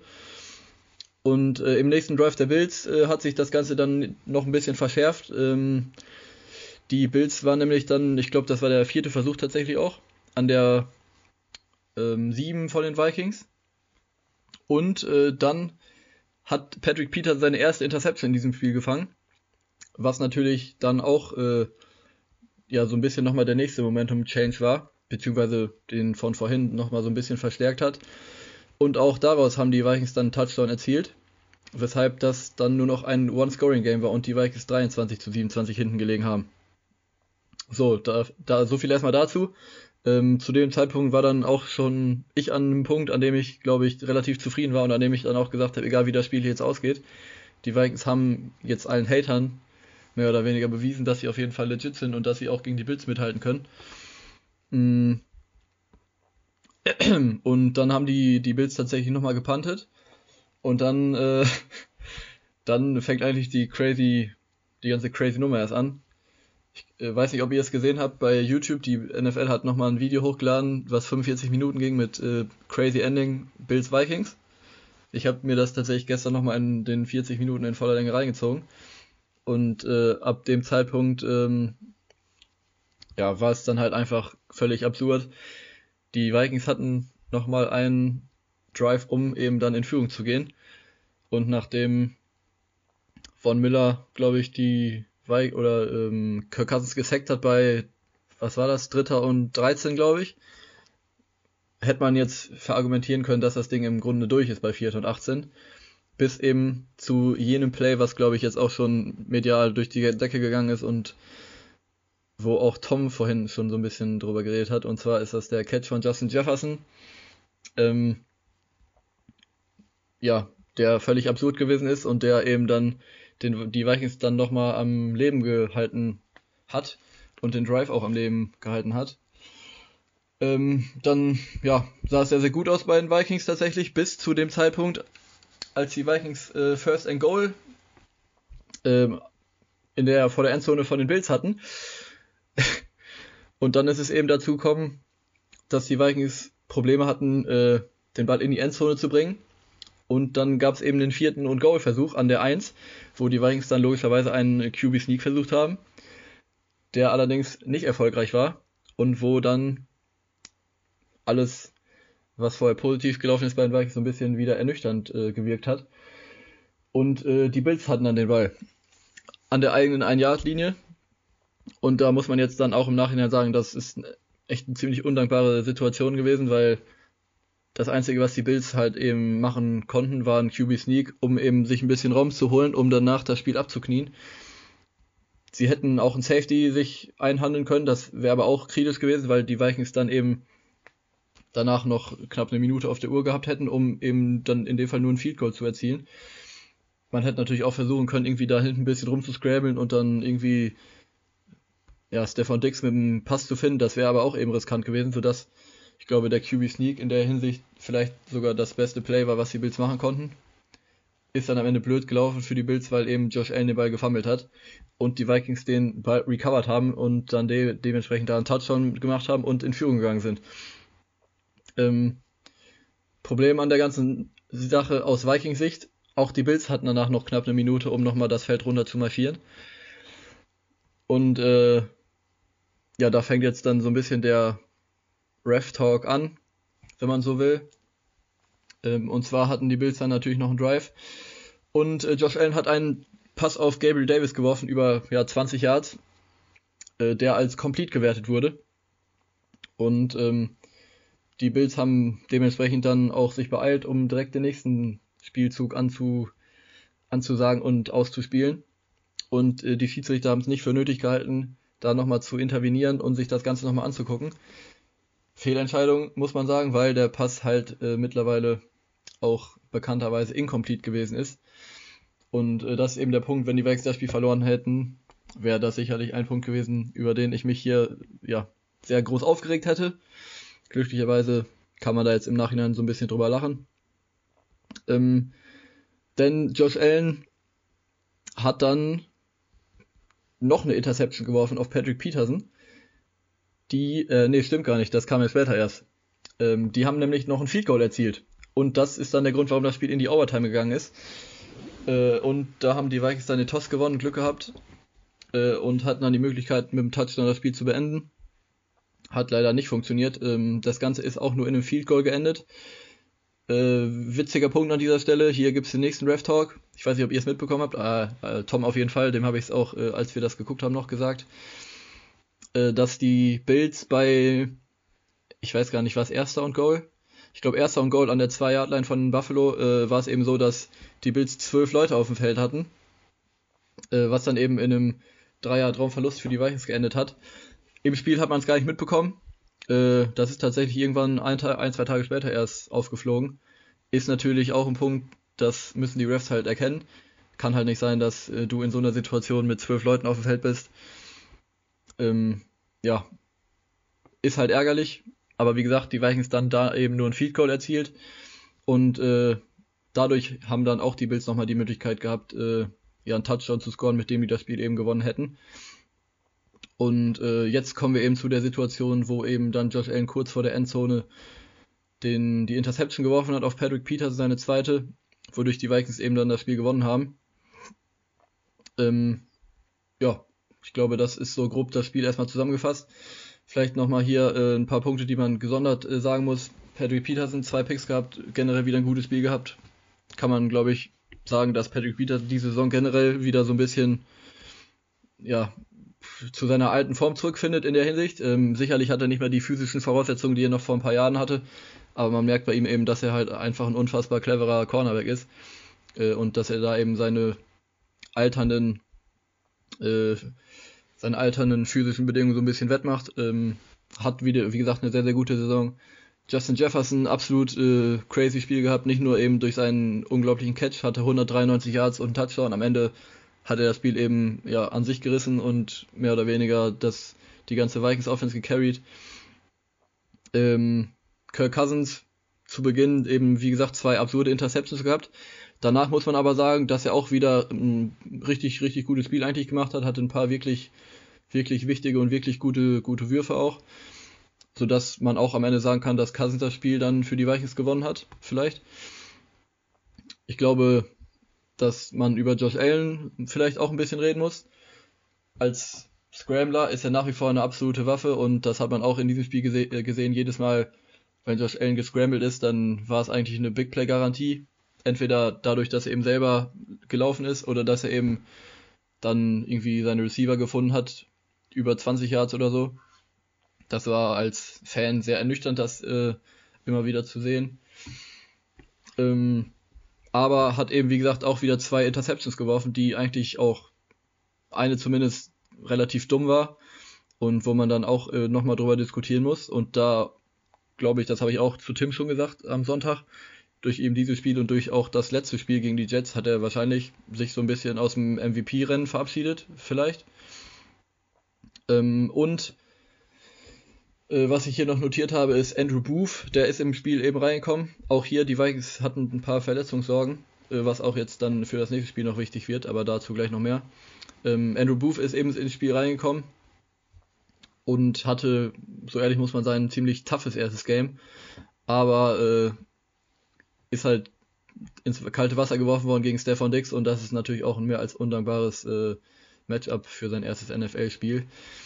Ja, jetzt habe ich hier viel, äh, viel zu erzählen gehabt, aber auch euch, äh, glaube ich, kann man zu diesem Spiel noch befragen, weil auch ihr werdet natürlich mir recht geben, dass es wahrscheinlich das Spiel der Saison gewesen ist. Schatz, ich bin neu verliebt. Was? Da drüben. Das ist er. Aber das ist ein Auto. Ja, Mit ihm habe ich alles richtig gemacht. Wunschauto einfach kaufen, verkaufen oder leasen. Bei Autoscout24. Alles richtig gemacht.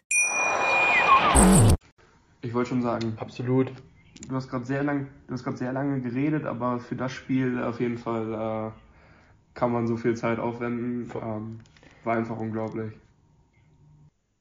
Finn, mich würde was interessieren. Ich möchte jetzt eine Antwort von dir haben. Vikings, Super Bowl Contender nach dem Spiel. Ja oder nein? Ähm, also, Du bist mir immer so zurückhaltend. Du bist immer so, wir stehen 8 und 1. Wir haben zwar keine Ahnung, wie wir die Spiele gewinnen, aber wir gewinnen sie halt einfach. Und du bist die ganze Zeit so, ja, mal gucken. Vielleicht, vielleicht. Ich will mal Hype hier haben, Finn. ja Ich will mal, dass so. du mir jetzt sagst, Ist mal ganz im Also Ernst. ja, ich- trotzdem. die stehen 8 und ich- 1, aber keiner weiß wieso. Aber sie haben die Bills geschlagen, Tom. also ich sag mal so, ähm, das Spiel, was jetzt hier gegen die Bills gerade gewonnen wurde, war halt absolut definitiv ein Statement-Sieg, wodurch die Vikings eben gezeigt haben, dass sie legit sind. Und ähm, sicherlich hatten sie auch in diesem Spiel wieder ein paar Situationen, wo man sagen kann, dass da das Glück mit den Vikings war. Auf der anderen Seite hatten sie aber auch ziemlich viel Pech wieder in diesem Spiel, gerade was äh, Ref-Entscheidungen angeht. Und ist jetzt nicht so, dass sie das Spiel unverdient gewonnen haben. Das definitiv nicht. Ähm, ich würde schon sagen, dass die Vikings das Spiel am Ende verdient gewonnen haben. Und dadurch, dass sie jetzt eben 8 und 1 sind und in einer schwachen NFC, würde ich sie jetzt schon auch als Super Bowl-Contender sehen. Ähm, also hier hast du deine, klare- deine klare Aussage. Ich glaube, man. Also ja. Ja. Für die Vikings, Gut, die, gut. also ich sag mal so, die Division ist wär, sehr schlecht und sehr ernüchternd, wenn die Vikings die Division nicht gewinnen sollten. So viel, glaube ich, kann man auch als Packers-Fan ähm, jetzt schon mal sagen. Also wenn die Vikings die Division nicht gewinnen, das wäre Choke des Jahrhunderts. So. Ähm, dadurch, dass sie jetzt eben schon vier, viereinhalb Spiele Vorsprung auf die Packers haben. Und für die Vikings, glaube ich, sollte es jetzt eigentlich darum gehen, sich noch den First Seed zu holen, jetzt wo auch die Eagles verloren haben. Und ähm, von daher, rein was den Rekord angeht und auch äh, in diesem Spiel hat man dann gerade gegen Ende hingesehen, wozu auch die Offense in der Lage ist. Ähm, dass du die Vikings definitiv mittlerweile auch dann als äh, Super Bowl Contender ansehen musst. Sehr gut, Finn. Endlich mal eine klare Antwort. Aber wenn ich auf Twitter gucke, auch was gerade so die Vikings Fanbase angeht, dann sehen das viele Vikings Fans auch so. Aber die Medienlandschaft in den USA sieht das nach wie vor immer noch nicht so. was auch immer sehr, äh, ja, immer mit einem Schmunzeln dort angesehen wird. Aber Tom guckt so, als wäre der, würde er mir da nicht zustimmen. Deswegen würde ich da gerne mal seine Einschätzung zu hören. Na, genau, also, wir, also ihr steht halt 8 und 1 in einer schwachen NFC, deswegen muss man euch den Super Bowl auf jeden Fall auf der Rechnung haben. Aber ihr gewinnt die Spiele halt und ihr wisst nicht wieso. Und die, also natürlich, das macht Top-Teams aus, klar. Aber da, also ich sehe da noch so viele. Also in, in, manchen Spielen habt ihr so lange Durststrecken, dass ihr nicht, dass ihr keine Punkte aufs Board kriegt. Ähm, manchmal, sehen, manchmal sind Spieler einfach total abgeschalten im Spiel, also wirklich total rausgenommen. Und das passiert vielen Top-Teams halt nicht. Und ähm, wie gesagt, natürlich muss man euch auf der Rechnung haben. Ich sage jetzt nicht, dass ihr keine Chance habt, den Super Bowl zu gewinnen. Dass ihr da reinkommt, ist äh, nicht sehr unwahrscheinlich. Oder ähm, ja, dass ihr, dass ihr eine Bye-Week habt, ist auch im Moment sehr, sehr wahrscheinlich. Aber wie gesagt, ich glaube nicht, dass, dass wenn man. Also man kann nicht ewig Glück haben. Verstehst du, was ich meine? Das ist richtig. Ja, und. Ähm, Bisher hatten sie das. Das erinnert mich ein bisschen an die Cardinals auch letztes Jahr. Die, ich glaube, die sind 9-0 reingestartet oder 8-0 und dann irgendwie. Ah, auf jeden Fall haben die das erste Spiel gegen die Packers verloren. Und dann hat sich noch äh, Kyler Murray verletzt. Und danach war das Team, als er zu, zurückkam, auch nicht mehr dasselbe. Also, da ging das total in die Brüche. Und ich hoffe nicht, dass das den Vikings passiert, weil die spielen ich sag mal, in der NFC auf jeden Fall äh, mit dem besten Football mit den Eagles, sonst äh, würden sie nicht so dastehen. Ähm, aber wie gesagt, man kann nicht ewig Glück haben und diese Spiele, also es waren schon so viele Spiele, wo man am Ende gewonnen hat und das war halt wirklich zwei Minuten vor Spielende anders. Und ähm, das geht halt nicht ewig gut. Aber wie gesagt, so wie es jetzt aussieht, machen die halt eine super Saison und äh, da muss man auch mal sagen, dass man mit äh, ganz klarem Abstand und verdient auch an der Spitze der NFC North steht und äh, ja, das kann man mal neidlos anerkennen. Ähm, dazu letzter Gedanke. Man muss aber auch sagen, ähm, das haben wir hier im Podcast immer wieder gesagt, ähm, wir haben immer gesagt, wenn sie dann auf so ein Top-Team treffen, das habe ich auch oft gesagt, ähm, deswegen weiß ich das so genau, dann wird, wird das nicht klappen, diese Art, wie sie spielen, dass sie am Anfang gut starten, dann in der Mitte Finn hat es vorhin richtig schön beschrieben, what the fuck, und am Ende gewinnen sie wieder irgendwie.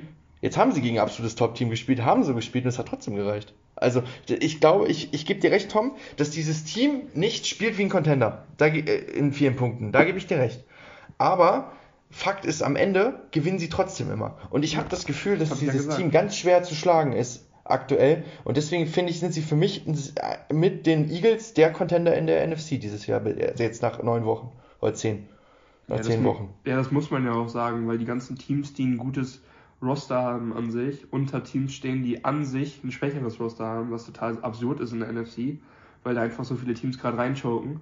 Ähm, dennoch würde ich sagen, man muss natürlich die 49ers auf der Rechnung haben. Man muss die Buccaneers in den Playoffs immer auf der Rechnung haben. Und ähm, natürlich im Moment stehen die klar besser da als die beiden Teams, die ich gerade genannt habe. Aber wie gesagt, ich glaube, dass ähm, die haben jetzt gegen ein Top-Team gewonnen, weil das Top-Team gechoked hat. Und äh, das passiert dann halt nicht jedes Mal. Und trotzdem, ich glaube halt, dass die, dass die Vikings, die muss man als Contender nennen, klar. Wie gesagt, ich habe es mir halt anerkannt. Und äh, ja, so wie, so wie du es so wie du es gerade gesagt hast, habe ich es ja eigentlich auch gesehen. Und äh, ja, auf der Rechnung haben sollte man die Vikings auf jeden Fall in diesem Jahr. Ähm, auf der Rechnung haben sollte man das nach, nach diesem Sonntag die Packers auch wieder, Tom, um mal eine Überleitung zu schaffen für dich. Ja, ähm, das weiß ich nicht. Ich kann auf jeden Fall nur sagen, es ist passiert. Äh, die Packers haben in beiden Halbzeiten konstant scoren können und offensiven Football gespielt. Ähm, offensiven Football wahrscheinlich nur das zweite Mal in diesem Jahr. Ähm, das erste, was total auffällig war, die Play Selection war dieses Mal richtig gut. Man hat im ganzen Spiel zwar nur 20 Pässe geworfen, und äh, 37 Läufe gehabt, aber das als Run-Heavy-Team funktioniert das absolut super im Moment. Ähm, also was heißt im Moment? Wenn man, wenn man den Run etablieren konnte in den Spielen, war das wirklich immer klasse eigentlich. Ähm, man hat im Spiel auch versucht, den Ball von Micah Parsons wegzuhalten. Das habe ich im, im Vorgespräch angesprochen und das war auch sehr, sehr wichtig und das hat auch sehr gut geklappt. Trotzdem macht der Typ einfach sieben Tackles in dem Spiel. Das ist absolut absurd. Ähm, ein richtig guter Mann. Also die Zahl sieben Tackles ist jetzt nicht außergewöhnlich, aber so viel wie der Ball von ihm weg war und er dann trotzdem noch sieben Tackles macht, ähm, kann man ganz, ganz starke Props rausgeben. Äh, was auch noch aufgefallen ist, man hat viel mit, äh, nochmal, man hat viel mit drei Safeties gespielt, ähm, 76% der Snaps sogar. Das waren dann Amos, Savage und Rudy Ford. Das hat natürlich viel Platz im Spielfeld abgedeckt, aber auch zu einer leichten Box geführt. Das äh, hat dann an sich gar nicht so gut geklappt, wenn man mal die Zahlen von CD Lamb äh, anschaut. Er hat nämlich elf Pässe gefangen für 150 Yards und zwei Touchdowns gefangen. Ähm, Pollard konnte äh, dadurch dann natürlich auch noch mehr Yards erlaufen, weil da, ähm, nachdem er die D-Line geschlagen hat, weil dann einfach ein Linebacker gefehlt hat. Er hat dann 115 Yards erlaufen und einen Touchdown. Ähm, dennoch hat es ab und an dann ziemlich gut geklappt, weil Rudy Ford, der Safety, der dann dafür eingesprungen ist und mehr auf dem Platz stand, konnte zwei Pässe von äh, Doug Prescott intercepten. Einen sogar in der Endzone, der für Dalton Schulz gedacht war und dann ein Pass, der für CD Lamb gedacht war und das Play von Ford, das war dann einfach überragend. Der liest Prescott und Lamb einfach richtig gut und äh, kann im letzten Moment an CD Lamb einfach so vorbeiziehen und äh, sich von Prescott aus vor CD Lamb setzen und dann den Ball ziemlich weit noch nach vorne tragen. Ähm, jetzt haben wir die Defense abgehakt, kommen wir mal zum Special Team. War eigentlich ein solides Spiel, bis auf Amari Rogers. Ich weiß nicht, wie oft ich das noch sagen muss. Ähm, doch, ich weiß, wie oft ich das so sagen muss. Das ist nämlich sehr schön eigentlich. Ähm, wieder einen Punt gefummelt. Nicht sein erster, sondern sein fünfter in dieser Saison. Äh, damit genauso viele Punt-Return-Fumbles wie Receptions wieder dieses Jahr. Äh, hat die Quittung dafür bekommen, wurde entlassen, genauso wie Kylan Hill. Der kann da nicht so viel für, aber war eigentlich mal ein solider Mann. Aber wie gesagt, er wurde halt entlassen. Ähm, Amari Rogers, das freut mich sehr, dass er entlassen wurde. Man hat zwar viel in ihm gesehen, aber ja, ähm, habe ich zumindest, ich zumindest eine Person weniger, die, über die ich mich aufregen muss. Ähm, dann, ja, was kann man sagen? Ich glaube jetzt Punt Returner ist jetzt äh, Keyshawn Nixon, wird jetzt wahrscheinlich die neue Nummer 1 sein. Der macht das auch sehr solide, ist schon öfter mal eingesprungen, weil man Amari Rogers nicht so, nicht so sehr vertraut hat. Und äh, wie gesagt, das macht er eigentlich ganz gut. Äh, Jonathan Abram, den wir vom Practice Squad der Raiders geholt haben, ähm, war erstmal nur im Special Team, konnte aber bei den Returns von den Cowboys auch einen Tackle erzielen, ähm, sah eigentlich im Special Team relativ gut aus. Und da fehlt noch die Offense. Ähm, man hat nach dem 7-0 Rückstand Antworten gefunden. Rogers wirft direkt im, im zweiten Quarter dann den längsten Touchdown-Pass von ihm in dieser Saison mit 58 Yards auf Rookie-Receiver Christian Watson und der sorgte dann für den Ausgleich. Ähm, das Setup davon war die erste Interception von Rudy Ford. Die Führung danach besorgte dann äh, Aaron Jones mit einem 12-Yard-Touchdown-Rush. Ähm, das, war der, das war dann der zweite Touchdown im Spiel und wieder nach dem Setup von der Interception von Rudy Ford. Also Rudy Ford dann wirklich auch offensiv ein richtig guter Faktor gewesen. Ähm, dann Cowboys gleichen durch Dalton Schulz kurz vor der Halbzeit aus. Ähm, der, hatte relativ, äh, der hatte sowieso relativ viel Freiheiten. Das war eigentlich, wie ich es vorher gesagt habe.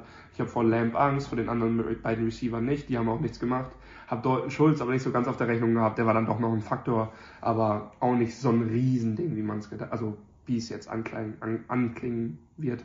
Ähm, dann ging es mit 14-14 in die Halbzeit. War ziemlich zufrieden, muss ich ehrlich sagen. Und dann kommen wir aus der Halbzeit und es spielen nur noch die Cowboys. Das war schon wieder richtig, richtig schlimm. Äh, wir stoppen die dann zwar doch, aber dann fummelt Amari Rogers einfach diesen blöden Punt, ey. Und das war dann halt wieder ein super Setup für die Cowboys. Touchdown Pollard. Dann Three and Out für die Packers. Die Cowboys marschieren übers Feld innerhalb von zwei Minuten. Und äh, Touchdown 35 Yards CD Lamb. Und auf einmal bis zu 28-14 hinten. Äh, könnt ihr euch vorstellen, wie gebrochen ich wieder war?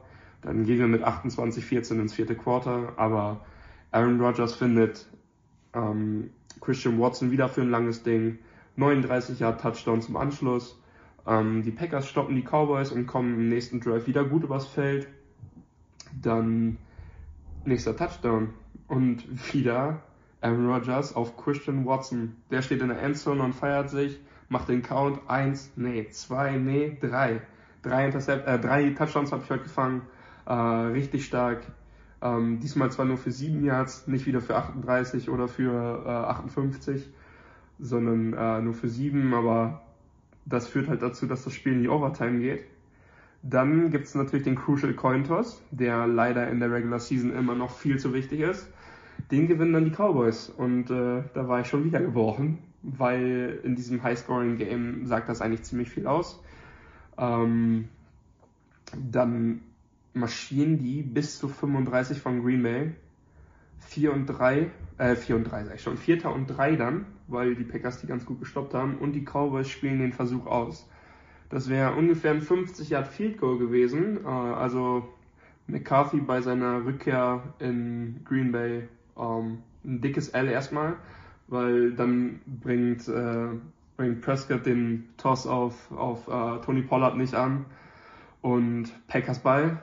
Dann große Completion für 36 Yards von Rogers zu, zu uh, Alan Lazard. Um, ähm, richtig gutes Play. Man steht schon an der 20 von Dallas, holt nochmal ein Face Mask raus, kniet ab und schießt das 28 Yard Field Goal zum Comeback-Sieg. Also, wie gesagt, das war auch so ein, so ein kleiner Rollercoaster-Ride. Man war ziemlich gehypt, dann war man wieder gebrochen und uh, ja, das Spiel hat mich wieder tausend Tode sterben lassen. Dennoch, die Stats lesen sich eigentlich ganz gut. Beide Teams waren sehr, sehr ebenbürtig.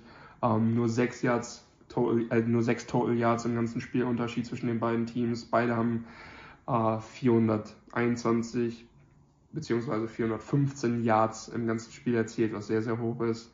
Ähm, beide haben zwei Turnovers äh, zugelassen oder kreiert, je nachdem, wie man es sagen möchte. Und die Packers hatten ein bisschen, ein paar Minuten mehr äh, Possession.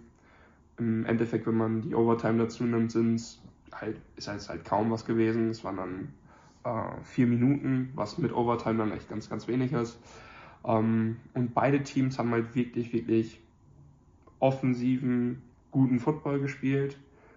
Und dann gewinnt Green Bay das Spiel, was ich vorher echt nicht geglaubt hätte, wenn es auf die Offensive ankommt weil die, die Cowboys haben an sich die deutlich bessere Offensive und die Defensive ist an sich bis jetzt in dieser Saison auch besser gewesen. Und dass man dann so ein Spiel dann gewinnt, das war dann, das war dann wirklich sehr, sehr gut. Das hat mich auch wirklich hart gewundert. Und wenn man mal noch ein bisschen auf die Stats eingehen mag, Aaron Rodgers, 14 von 20 angebracht, 224 Yards, drei Touchdowns, alle auf Christian Watson. Uh, ist ein Quarterback-Rating von 146,7.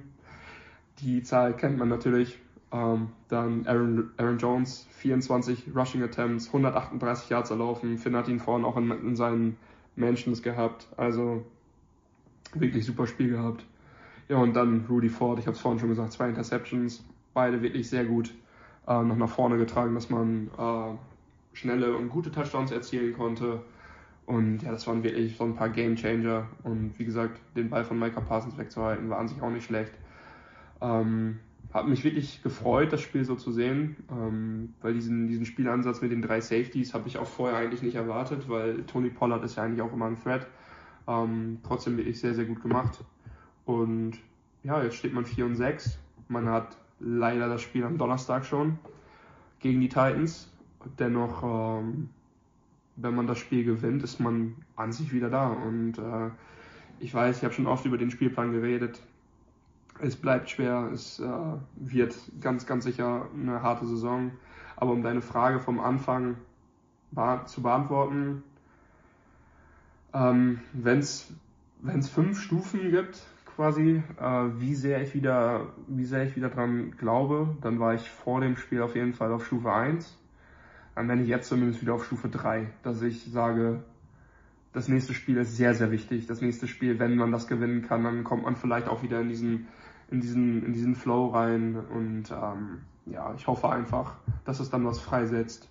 Und an sich, wie gesagt, wir haben ja, wir haben ja ein Roster, was an sich sehr, sehr gut aussieht, bis auf die Receiver. Und man hat gesehen, wenn die Receiver funktionieren, dann kann man auch ein Team wie die Cowboys schlagen, die vorher 6 und 2 stehen. Und äh, wie gesagt, man hat halt einfach diesen zweiten Receiver gebraucht, neben Lazard, der schon eine Konstante ist. Und wenn dann Christian Watson halt so ein Spiel auflegen kann und dass ähm, solche Flashes durchkommen, dann muss man sich vor keinem verstecken. Das ist einfach so. Und äh, deswegen, ich bin jetzt schon wieder ein bisschen, also ich bin jetzt ein bisschen zuversichtlicher als vorher. Ähm, ja, man hat das Spiel gewinnen können. Ich bin happy. Glaubst du, dass wir ein Christian Watson Breakout Game gesehen haben? ich glaube, da muss man vorsichtig sein, weil das waren ja trotzdem nur vier Catches im ganzen Spiel. Ähm, zwei richtig, richtig lange Dinger für Touchdowns und dann sieht die Statline halt schnell mal so aus. Ähm, dennoch, ich glaube schon, dass Christian Watson jetzt in ganz vielen Fantasy-Ligen erstmal vom, äh, vom Markt genommen, also dass der in irgendein Team reingenommen wurde. Ich glaube, dass jeder den so ein bisschen auf der Rechnung hat, ähm, dass er zumindest jetzt zum ersten Mal richtig gezeigt hat, warum man dafür den hochgetradet ist, warum man ihn mhm. ähm, in der zweiten Runde genommen hat und äh, warum der Hype vorm Draft über, ähm, über ihn oder an ihm äh, schon gerechtfertigt war. Ich glaube, dass Christian Watson, ich glaube schon, dass er noch so ein paar Spiele haben kann, ähm, die ähnlich sein werden und äh, ja, ich bin sehr, sehr zufrieden mit dem Spiel und ich glaube schon, ich glaube schon, das war ein Breakout-Game für ihn ich glaube, die Confidence ist jetzt auch da und Rogers weiß, dass ich er sich auf ihn verlassen kann. Schatz, ich bin neu verliebt. Was? Da drüben. Das ist er. Aber das ist ein Auto. Ja, eben. Mit ihm habe ich alles richtig gemacht. Wunschauto einfach kaufen, verkaufen oder leasen. Bei Autoscout24. Alles richtig gemacht. Ich wollte auch gerade sagen, so ein bisschen der, der Redemption Arc gewesen, dieses Spiel. Ja. Für sowohl die Packers an sich als Team, als auch für, für Christian Watson, so kann man zusammenfassen. Und gut, allem, dann, vor wir sind schon vor allen, Dingen, vor allen Dingen richtig, richtig schön die Cowboys zu schlagen. Das ist immer ein super Gefühl. Und Mike McCarthy zu schlagen auch halt, ne? So, jetzt können wir weitermachen. Das glaube ich dir. Genau, ähm, wir sind schon recht weit von der Zeit, deswegen fliege ich durch die nächsten zwei Sachen einfach schnell durch, würde ich sagen. Ähm, und zwar, das erste ist natürlich der Injury Report. Ähm, der ist sehr lang diesmal, also wirklich viele Verletzungen seit der letzten Folge. Das erste, was man natürlich nennen muss noch aus der letzten Woche, sind Darren Waller, der Tight End, und Hunter Renfro, der Receiver, beide von den Las Vegas Raiders. Beide jetzt auf IR mindestens vier Wochen raus. Ähm, Jason Verrett, der Cornerback der ähm, San Francisco 49ers, der sich eigentlich jedes Jahr irgendwie eine Saison-Ending äh, Verletzung holt, jetzt auch wieder ne, die Achillessehne gerissen. Äh, es ist so, es ist so hart, aber es ist halt wirklich so. Jede Saison ist er irgendwann raus und dann auch für die ganze Saison. Ähm, dann Eric Stokes, ähm, muss man auch nennen, gab auch die News die letzten Tage, dass er jetzt die Saison, die Rest der Saison verpassen wird.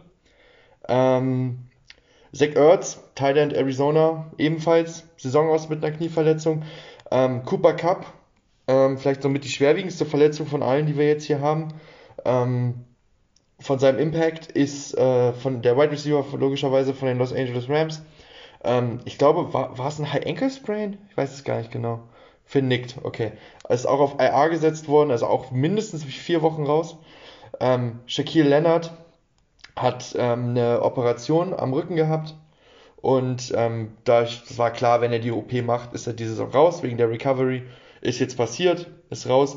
Und ebenfalls auf IA gesetzt, drei Spieler, die tatsächlich alle gestern erst rauskamen, wo auch noch nicht so ganz klar ist, was jetzt genau ist, sind einmal äh, Maddox, der Cornerback von den Eagles, ist auf IA gesetzt worden, damit mindestens vier Wochen raus. Khalil Herbert, ähm, der Running Back äh, der Chicago Bears, ebenfalls auf IR. Und auch Caleb Farley, der Cornerback der Tennessee Titans, alle auf IR gesetzt und damit raus. Die Broncos-Spieler hatte ich vorhin ja schon genannt, Quan Williams und Billy Turner auch beide auf IR gesetzt wurden. Und dann kommen wir noch zu ein paar Waiver-Claims, die diese Woche passiert sind. Ähm, falls ihr damals unsere Folge nicht gehört habt, äh, wo wir das erklärt haben und gar keinen Plan habt, was das jetzt ist, nochmal ganz kurz erklärt.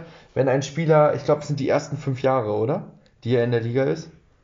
Ähm, muss man vielleicht wahrscheinlich, ich weiß nicht, ob es jetzt damit zusammenhängt, so würde ich es mir auch erklären, weil der, die längsten Rookie-Verträge ja fünf Jahre sind. Ähm, solange er in diesem Zeitraum ist, dass er fünf Jahre in der NFL ist, wenn er von seinem Team äh, rausgeschmissen wird, dann wird er nicht gecuttet, wie wir das oft hören, sondern er wird gewaved. Das bedeutet, er durchläuft dann jedes Team sozusagen einmal. Wir fangen damit an mit dem schlechtesten Team der letzten Saison, gehen dann zum zweitschlechtesten, so ein bisschen wie der Draft, nur ohne Trades. Also ist dann wirklich die Reihenfolge. Ähm, und wenn jetzt zum Beispiel in dem Fall wären die Jaguars an 1 und wenn die Jaguars sagen, okay, den Spieler wollen wir haben, dann geht er definitiv zu Jacksonville, weil Jacksonville vor allen anderen die höhere Priorität hat, da sie das schlechteste Team war. Kann aber auch sein, dass ein Spieler bis, keine Ahnung, in dem Fall hatten wir jetzt äh, Abram, der ist bis zu den Packers durchgereicht worden, weil ganz viele Teams davor gesagt haben, den wollen wir nicht haben.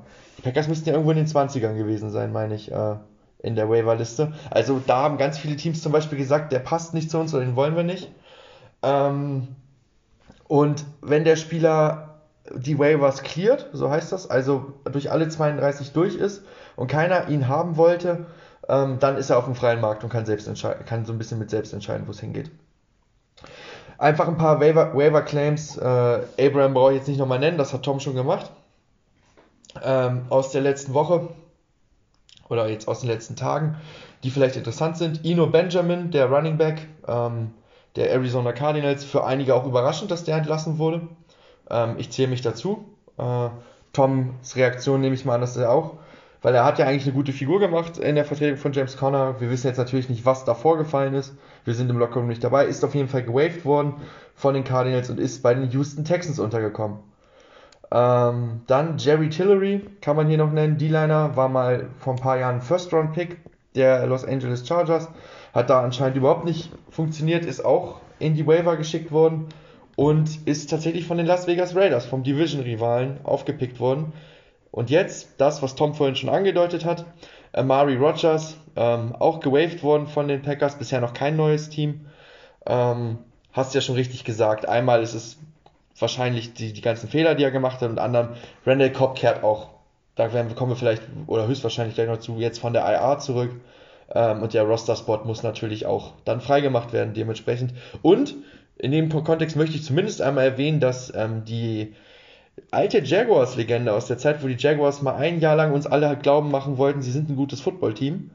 Ähm, Didi Westbrook, der damals auch einen großen Anteil hatte, ist jetzt Practice Squad-Mitglied bei den Green Bay Packers. Ich finde, das hat hier zumindest eine Erwähnung verdient. Und auch die Broncos haben einen Waiver gemacht und haben Wide Receiver Tyree Cleveland auch leistungsbedingt, hatte auch zwei echt schlimme Drops jetzt gegen äh, die Titans, ähm, haben sie ihn auch gewaved. Auch noch kein neues Team bisher. Gut, dann kommen wir mal. Ähm, ihr kennt das Spiel zur Spieltagsvorschau. Und Tom hat es schon angedeutet. Das erste Spiel auf unserer Liste sind die Green Bay Packers gegen die Tennessee Titans. Die Packers mit 4 und 6, die Titans mit 6 und 3 am Donnerstagnacht, in der Nacht deutscher Zeit von Donnerstag auf Freitag. Und Tom, natürlich, Stage ist erstmal yours. Jo, du hast es vorhin schon gesagt. Ähm, es gibt so ein paar Verletzungssorgen natürlich auch bei den Packers. Ah, die Liste ist richtig lang. Bei den Titans auch, weil ich habe noch nie so eine lange Liste gesehen von einem, also von einem Spiel für einen Injury Report. Beide Teams wirklich richtig, richtig, richtig viele Leute drauf. Ähm, Packers erstmal questionable. Bakhtiari, Jenkins, Runyon, Lazard, Jones, Douglas, äh, Preston Smith und Devondre Campbell. Das ist einfach fast jeder Leistungsträger. Und auf der IR hast du schon gesagt, Eric Stokes wird draufgesetzt, wahrscheinlich Saison aus. Und äh, Rashan Gary ist ja auch immer noch drauf. Du hast es auch angeklingen lassen, Randall Cobb kommt zurück. Ähm, eine sehr erfreuliche News, weil wir kennen alle die Situation bei den Right Receivers bei den Packers. Ähm, kann man auf jeden Fall sehr gut gebrauchen, den Randall Cobb. So, kommen wir jetzt mal zur richtigen Vorschau. Ähm, ich glaube, das wichtigste Duell in dieser Woche wird sein ähm, die Packers O-Line gegen die D-Line der Titans. Ähm, Tyre Tart, äh, Jeffrey Simmons, die Nico Autry, der Marcus Walker. Das ist wirklich eine sehr gute D-Line. Ähm, auch wirklich eine sehr gute Secondary, was die Titans da haben. Äh, Kevin Björk wahrscheinlich einer der besten in der ganzen Liga da, in der, ganzen, in der gesamten Secondary. Ähm, ja, die Wide Receiver müssen also wirklich auch nochmal so eine Leistung bringen wie vergangene Woche. Jones wird wie immer ein wichtiger Faktor sein im, im Run-Game. Deswegen ich, ich hoffe, dass die Jungs vorne für ihn Löcher reißen können. Wird aber halt natürlich sehr, sehr schwer gegen gute Run-Defense der Titans. Ähm, die Quarterback-Situation bei den Titans macht mir keine Angst. Ähm, egal ob Ryan Tannehill spielt oder Malik Willis. Das Run-Game dagegen schon. Das liegt natürlich nur an einer, einer Sache. Unsere Run-Defense ist halt Bockmist. Die ist richtig, richtig schlecht. Ähm, wir können halt nur den Pass verteidigen. Deswegen macht mir, wie gesagt, auch diese Quarterback- und Receiver-Situation an sich keine Angst bei den Titans. Ich habe halt, wie gesagt, nur Angst vor diesem Running Back. Ähm, ja, und wenn man dann gegen Derrick Henry spielt, ist das dann halt eher ein bisschen suboptimal, wenn man so eine schlechte Run-Defense hat. Ähm, ich denke aber, dass zum Beispiel Preston Smith gegen den Left Tackle der Titans, Dennis Daly, ähm, ich glaube, der kann den relativ gut unter Druck setzen und vielleicht gibt es da ein paar Chancen durchzubrechen. Ansonsten sehe ich halt, wie gesagt, unsere, unsere Secondary gegen die Right Receiver Titans klar im Vorteil. Ich denke, dass da schon, wie gesagt, wenn die Right Receiver so spielen wie wie diese Woche, sehe ich da eine ganz gute Chance. Vor allem, weil die Offense gegen die Broncos eigentlich auch gar nicht so gut gelaufen ist. Ich meine, die Broncos haben eine deutlich bessere Defense als die Packers, aber ich glaube, da kann man gut anknüpfen. Ich glaube, Rogers hat so eine Connection gefunden mit den Receivern, weil die Receiver, die jetzt spielen werden, Cobb, äh, Lazard, mit denen funktioniert es eigentlich schon seit Jahren gut. Und wenn mit Christian Watson jetzt auch ein bisschen Vertrauen da ist und die Connection gerade gerade halt wirklich gebildet wird, dann äh, könnte das könnte das funktionieren. Und äh, ich glaube daran, dass die Packers gewinnen. Die Packers spielen zu Hause. Ich habe heute schon gesehen, es schneit in Green Bay. You love to see it. Ähm, es, kommt, es kommt die schöne Jahreszeit für Green Bay. Und letzte Mal, als die Titans in Green Bay gespielt haben, hat es auch geschneit. Die Packers haben auch ein Primetime-Game gehabt. Die Packers haben das Spiel gewonnen. Die Packers sind sogar drei Punkte Favorit. Absolut absurd. Ähm, ich gebe den Green Bay Packers. Und ich freue mich, das zu verkünden. Ja, ähm, muss jetzt mal gucken. Ich würde jetzt einfach nur noch das ergänzen, was du noch nicht gesagt hast. So, so kommen wir ja wahrscheinlich auch äh, effektiver durch und die Folge wird nicht so unfassbar lang. Ähm, vieles hast du schon gesagt, da brauche ich jetzt nicht Papagei spielen. Duelle, die mir noch, die ich noch aufgeschrieben habe, wo ich meine, dass sie noch nicht angeklungen sind. Einmal der Pass Rush von Tennessee. Ich, ich bin da äh, wirklich gespannt, wer da überhaupt absteppt, weil da ist so viel Verletzung, das hast du ja selber schon gesagt. Ähm, und ob die überhaupt einen guten Pass Rush aufziehen können ähm, gegen die Packers, weil gegen die Broncos, würde ich sagen, war ein großer Teil, warum die Wilson unter Druck setzen konnten, halt auch, dass da der dritte Center zum Beispiel gespielt hat. Ähm, das ist bei den Packers klar, die haben auch O-Line-Verletzungen, aber da spielt immer noch eine Menge Starter. Ähm, ich glaube, da werden die Packers wirklich gut das Duell für sich entscheiden können an der Line. Ähm, weil ich sehe von Tennessee noch nicht, wer da wirklich jetzt Druck machen kann, wenn Simmons jetzt auch ausfällt. Ähm, und im weiteren Verlauf, ähm, ich bin gespannt auf, auf Christian Watson wieder. Finde dann auch das Duell zwischen ihm und Elijah Molden interessant, dass es wahrscheinlich, wozu es wahrscheinlich kommen wird. Ähm, je nachdem, wen die Titans jetzt als Nummer 1 Receiver halt auserkoren kehren von den Packers. Weil ich finde, correct me if I'm wrong, aber so einen richtigen Nummer 1 Receiver gibt es gerade nicht in diesem Team. Ähm, es ist, kann aber auch eine Stärke sein dass du vielleicht bessere Matchups kriegst, ähm, weil dieses, es gibt diesen klaren Fokus nicht auf einen Receiver. Ähm, genau, auf der anderen Seite natürlich Jair Alexander gegen, gegen Burks, der jetzt wirklich nicht gut aussah gegen Denver mal wieder. Ähm, der aber höchstwahrscheinlich wieder erstmal der Nummer 1 Receiver sein wird. Oder Woods in dem Fall. Ähm, auch da sehe ich das, das Matchup klar für Green Bay und deswegen gehe ich auch mit den Green Bay Packers. Ja. Ja. Also. ja. Wenn du nichts zu ergänzen hast, Finsen, sag, kannst du auch ruhig einfach nur deinen Tipp sagen. Also alles gut. Ähm, ja, nein. Also ein bisschen was kann ich auch noch dazu sagen. Wie gesagt, also ich bin mal gespannt auf die Packers Offense auch. Ähm, wie das Rushing Game funktioniert. Wenn das Rushing Game nicht funktioniert, dann äh, mal sehen, ob Christian Watson das bestätigen kann. Haben wir eben drüber gesprochen werden wir sicherlich nicht das letzte Mal drüber, drüber diskutieren. Ähm, und ja, auch auf der anderen Seite, glaube ich. Traylon Burks, der ist ja auch von einer Verletzung wiedergekommen, glaube ich, irgendwie letzte Woche. Kann das sein? Oder vorletzte Woche? Auf jeden Fall war der jetzt ja, auch länger genau, verletzt. letzte Woche ging der war. Das heißt, dass seine Zeit in der NFL jetzt auch noch nicht so lange ist, dass das durchaus sein kann, dass er noch ein bisschen Eingewöhnungszeit braucht. Ähm, und ja, Derrick Henry, da, da geht es eben darum, für die Packers den auszuschalten. Ich glaube, tendenziell wird es eher ein Low-Scoring-Game als ein High-Scoring-Game. Ähm, aber ich, mit. ich ja, glaube, wenn man hier jetzt mit den Packers geht, dann ist das keine ganz so verkehrte Option. Auch wenn ich natürlich mich jetzt nicht dagegen wehren würde, wenn die Titans das Spiel gewinnen würden. Ich finde den Spread wirklich gut gewählt von den Buchmachern diesmal. Ich glaube, drei Punkte, ein Field Goal könnte am Ende wirklich der Spread sein zwischen diesen beiden Teams. Ähm, ich, ist doch, glaube ich, drei, oder? Ich war der Meinung, es sind drei Punkte. Ähm, genau. Gut. Wobei Dann, es natürlich sein kann, auch wenn es schneit, hast du eben gesagt, dass äh, ja, das natürlich dann auch so ein Spiel werden könnte, was über den Boden entschieden wird, weil es eben die Bedingungen nicht zulassen, dass geworfen wird groß. Ähm, also wie gesagt, das... Kriegt Amazon das... äh, kriegt also, Amazon das nächste 9 zu 12 Spiel. Ja. Also gestern Nacht hat es geschneit, das, das, weiß ich auf jeden Fall. Das habe ich äh, nachgeguckt und äh, Green Bay hat es auch schon wieder gepostet. Also Frozen Tundra ist ready. Ja, wird die nächsten Tage auch schneien. Wird die nächsten Tage auch schneien. Da oben. Ist ja kurz vor Kanada. You never know. Gut, ähm, gibt's noch was zu dem Spiel? Sonst würde ich mit dem nächsten Spiel weitermachen. Mache ich mit dem nächsten Spiel weiter. Schatz, ich bin neu verliebt. Was? Da drüben. Das ist er. Aber das ist ein Auto. Ja, eben. Mit ihm habe ich alles richtig gemacht. Wunschauto einfach kaufen, verkaufen oder leasen. Bei Autoscout24. Alles richtig gemacht. Alles klar. Das nächste Spiel sind die New England Patriots 5 und 4 am Sonntag, 19 Uhr müsste das sein, gegen die 6 und 3 New York Jets. Ich würde einfach mal anfangen. Ähm, das ist für mich ist das so ein bisschen, so habe ich es genannt, das Duell der Achterbahn Teams und der Achterbahn Quarterbacks von der Leistung her. Ähm, bei beiden schon Momente in der Saison gehabt, wo ich mir dachte, was ist das denn? Sowohl bei Zach Wilson und Mac Jones als auch bei den Teams selber. Ähm, und bei beiden aber auch Momente gehabt, wo ich so war, so wow, das sah echt gut aus.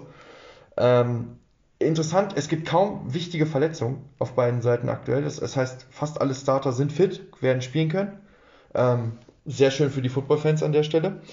Ähm, die Key-Matchups, die ich mir rausgeschrieben habe, ist einmal die Edge Rusher der Jets, Huff und Lawson gegen Brown und Kajus von den ähm, Patriots. Was einfach daran liegt, dass ich finde, dass Mac Jones halt einfach sehr, oder das wissen wir eigentlich alle, sehr limitiert ist, was seine Mobilität angeht. Ähm, und eigentlich immer gerne aus einer sauberen Pocket am effektivsten arbeitet. Und die muss er halt dann bekommen. Und äh, das Cornerback-Duell, da komme ich gleich zu, ähm, geht für mich äh, auf der Seite des Balles klar an die, an die Jets. Deswegen ist es für Mac Jones umso wichtiger, eine klare Pocket zu haben, klare Reads. Äh, und deswegen wird dieses Duell zwischen den Edge-Rushern und den Tackeln für mich fast schon spielentscheidend. Dann, es ist wieder die Jahreszeit, wir wissen es alle, November, Dezember, was machen die Patriots zu Hause? Richtig, sie fangen an zu laufen, weil es wird kalt. Ähm, und die Jets werden Wege finden müssen, das Laufspiel der Patriots ähm, zu verteidigen. Das ist, glaube ich, auch ein richtig großer Schlüssel für die Jets, wie sie das Spiel gewinnen können. Auf der anderen Seite, man kann das natürlich einfach auch um 180 Grad drehen. Für die Patriots wird es unfassbar wichtig sein, im kalten New England äh, das Laufspiel zu etablieren. Ähm, dann habe ich äh, das Duell zwischen Source Gardner und, und Parker, oder der noch questionable ist, das muss man sagen, oder Kendrick Bourne, einer von beiden wird der Nummer 1 Receiver. Ähm, da sehe ich den Vorteil aber klar, bei, egal wer es von beiden wird, bei, bei Source Gardner. Ähm, und wenn man es einmal dreht, auf der anderen Seite, natürlich, da spielt Matthew Judon, Tom hat es äh, vor zwei Folgen, meine ich, gesagt, der Sackleader ähm, in der NFL unfassbar gefährlicher Edge Rusher. Und Cedric, ich habe mir letztes Mal schon an diesen Namen gestoßen, Okbui wird, ähm, glaube ich, einen sehr, sehr harten Tag haben können und ähm, muss versuchen, möglichst Matthew Judon äh, zu neutralisieren, um Zach Wilson genug Zeit zu verschaffen. Viel Spaß dabei. Und Jonathan Jones, wirklich ein wieder mal ein Beweis dafür, dass die Patriots vielleicht nicht First Round können im Draft, aber Late Round auf jeden Fall ähm, der eine super Saison auf Cornerback spielt. Ich glaube bei PFF auch ganz lange, wenn das nicht sogar noch ist, der beste Corner ist laut Noten. Äh, auch wenn die natürlich mit Vorsicht zu genießen sind, aber trotzdem als Late Round Rookie ist das echt eine Leistung von allen Cornerbacks in der Liga. Ähm, und der wird, ich finde, wahrscheinlich dann gegen Garrett Wilson ja antreten. Ähm, Corey Davis ist immer noch fraglich. Garrett Wilson wäre damit der Nummer 1 Receiver. Für, zumindest würde ich das so ausmachen bei den äh, New York Jets. Und auch hier natürlich für Zach Wilson ganz, ganz wichtiges Duell. Ähm, und ich glaube zwar, ähm, dass die äh, Jets gut in der Lage sein werden, ähm, das Passspiel ähm, der New England Patriots einzudämmen. Ich glaube aber auch, ähm, dass die New England Patriots unfassbar gut laufen werden und dass sie über diesen Weg das Spiel gewinnen werden und tippe auf die New England Patriots in diesem Spiel. Ja, ähm, ich sag mal direkt, da gehe ich mit. Ich denke, das sind zwei sehr ebenbürtige Teams. Ähm, beide kommen sogar aus der Bye Week. Ähm, die einen kommen eher über so eine solide Mannschaftsleistung, die andere eher über, über eine sehr, sehr gute Defense. Und die, also die hebt halt die Limitierung der Offense so ein bisschen auf. Das, ähm, ja, das ist so ähnlich, eigentlich bin ich so ähnlich wie die Broncos, bloß da funktioniert halt, da funktioniert halt ein bisschen besser bei den Jets. Zumindest vom Record her. Ähm, ja, ich glaube, deswegen ist es relativ easy zu sagen, auf was es ankommt. Deswegen kann die, kann die Offensive der Patriots gegen die Defense der Jets halt was anrichten und äh, andersrum genauso äh, oder kann die Offense der Jets halt absteppen und äh, ne, die solide Defense der, der Patriots überraschen. Ähm, die Keys hast du schon gesagt. Äh, Mac Jones ist ein Riesenkey, ähm, weil einfach er, er muss seine Receiver finden, um äh, halt wirklich gegen, gegen diese Secondary was auszurichten. Äh, das Run-Game der, äh, der Patriots wird wichtig, hast du gesagt. Ähm, Jets lassen bei beiden wenig zu, halt bei beiden in den Top 10, also beim Passspiel und beim Run-Game. Ähm, Patriots sind auch defensiv besser als offensiv, deswegen auch schwer für die Jets zu kreieren, ganz klar. Deswegen klares Low-Score-Game in diesem Fall. Ähm, du hast auch gesagt, die Patriots D-Line ist richtig on fire, Secondary ist gut. Ähm, Garrett Wilson und Corey Davis werden dadurch wichtig, du hast es gesagt. Ähm, am Ende glaube ich nicht, dass die Jets halt wirklich kreieren werden. Deswegen, äh, ich glaube, dass die bessere Defense am Ende das Spiel gewinnt. Und die bessere Defense ist in diesem Spiel nicht die Super Defense der Jets, sondern die Super Defense der Patriots. Deswegen gehe ich auch mit den Patriots.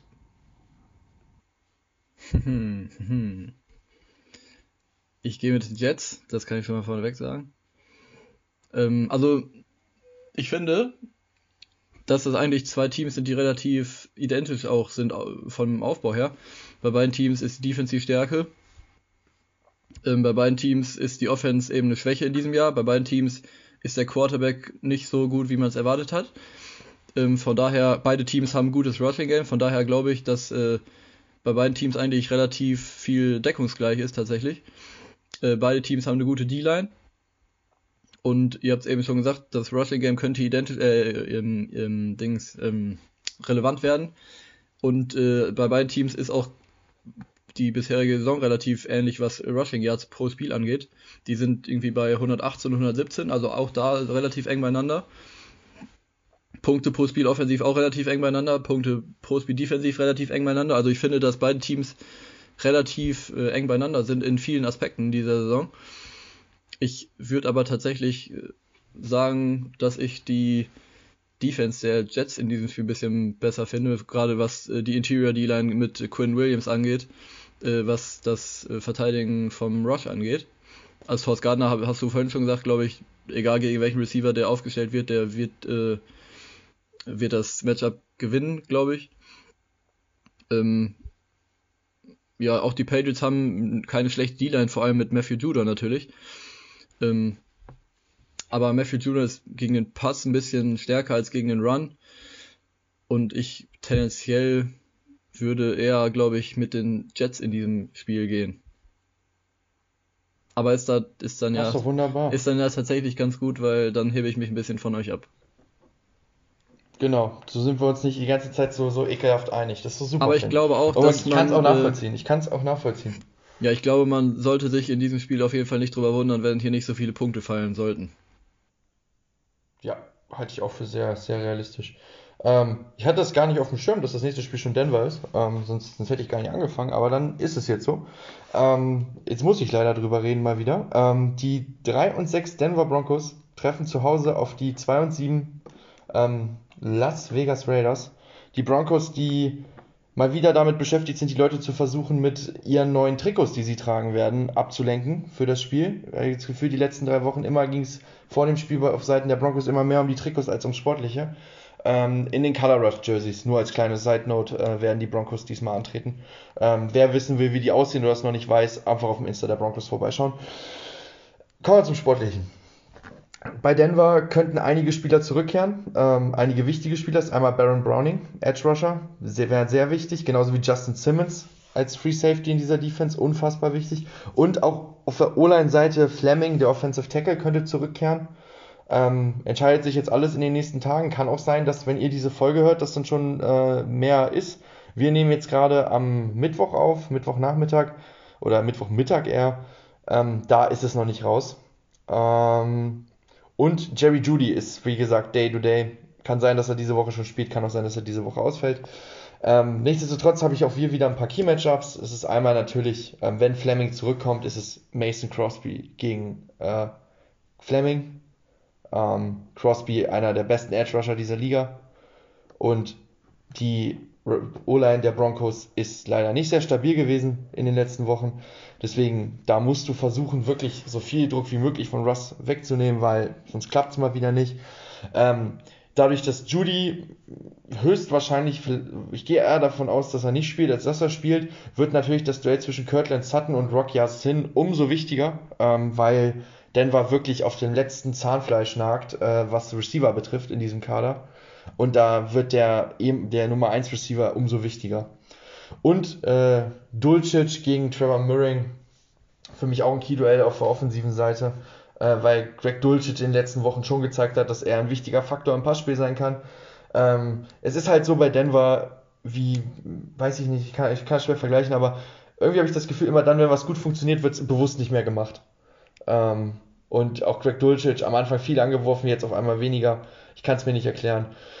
Und offensiv bei Denver muss man natürlich sagen, sie müssen es echt langsam schaffen, auch ohne äh, Javante Williams ein Laufspiel zu etablieren. Melvin Gordon hatte, glaube ich, letztes, letzte Woche, was waren das, 20 Yards? Auf jeden Fall nicht deutlich mehr und war unser bester Rusher. Und wir hatten noch keinen Run diese Saison, keinen Einzelrun, der länger war als 20 Yards. Äh, also Laufspiel ist in Denver wirklich nicht existent und das muss jetzt wirklich mal kommen. Weil wenn du nur über den Pass gehst, wird, werden Crosby und, und Jones, Chandler Jones werden dich auffressen. Wenn du nur über den Pass gehst. Ähm, wenn man es natürlich dreht, auf die andere Seite auch ein paar Key-Matchups, ist einmal natürlich klar, ich glaube, das Matchup liegt auf der Hand. Patrick Sertain gegen Devontae Adams. Ähm, wird ganz, ganz wichtiges Matchup in äh, Woche 4 ging das ganz klar an Patrick Sertain. Hat, glaube ich, nur drei oder vier Catches da zugelassen von Devontae Adams, kein Touchdown. Ähm, und für wenig Yards. Äh, mal gucken, wie es diesmal wird. Und je nachdem, wenn Browning zurückkommt, dann ist es Baron Browning gegen, gegen Miller, den Tackle der ähm, Raiders. Sonst ist es Nick Bonito wieder. Also du musst äh, Derek Carr Druck machen und gleichzeitig muss die Laufverteidigung, die war im ersten Spiel überhaupt nicht da gegen Josh Jacobs, die muss hier auch besser werden. Ich lang, habe langsam eigentlich keinen Bock mehr, mir meinen Prinzipien treu zu bleiben. Ich bin aber im Tippspiel eh so weit hinten, dass es eh scheißegal ist. Ähm, ich bleibe bei meinen Prinzipien, tipp einfach auf Denver. Ist eines der wenigen Spiele, wo ich noch eine Chance sehe, dass sie das gewinnen. Und deswegen hoffe ich, dass ich mit diesem Tipp da vielleicht auch ein bisschen das Glück am Glücksbaum schüttel, dass sie das vielleicht gewinnen. Ja, ist aber auch der richtige Tipp.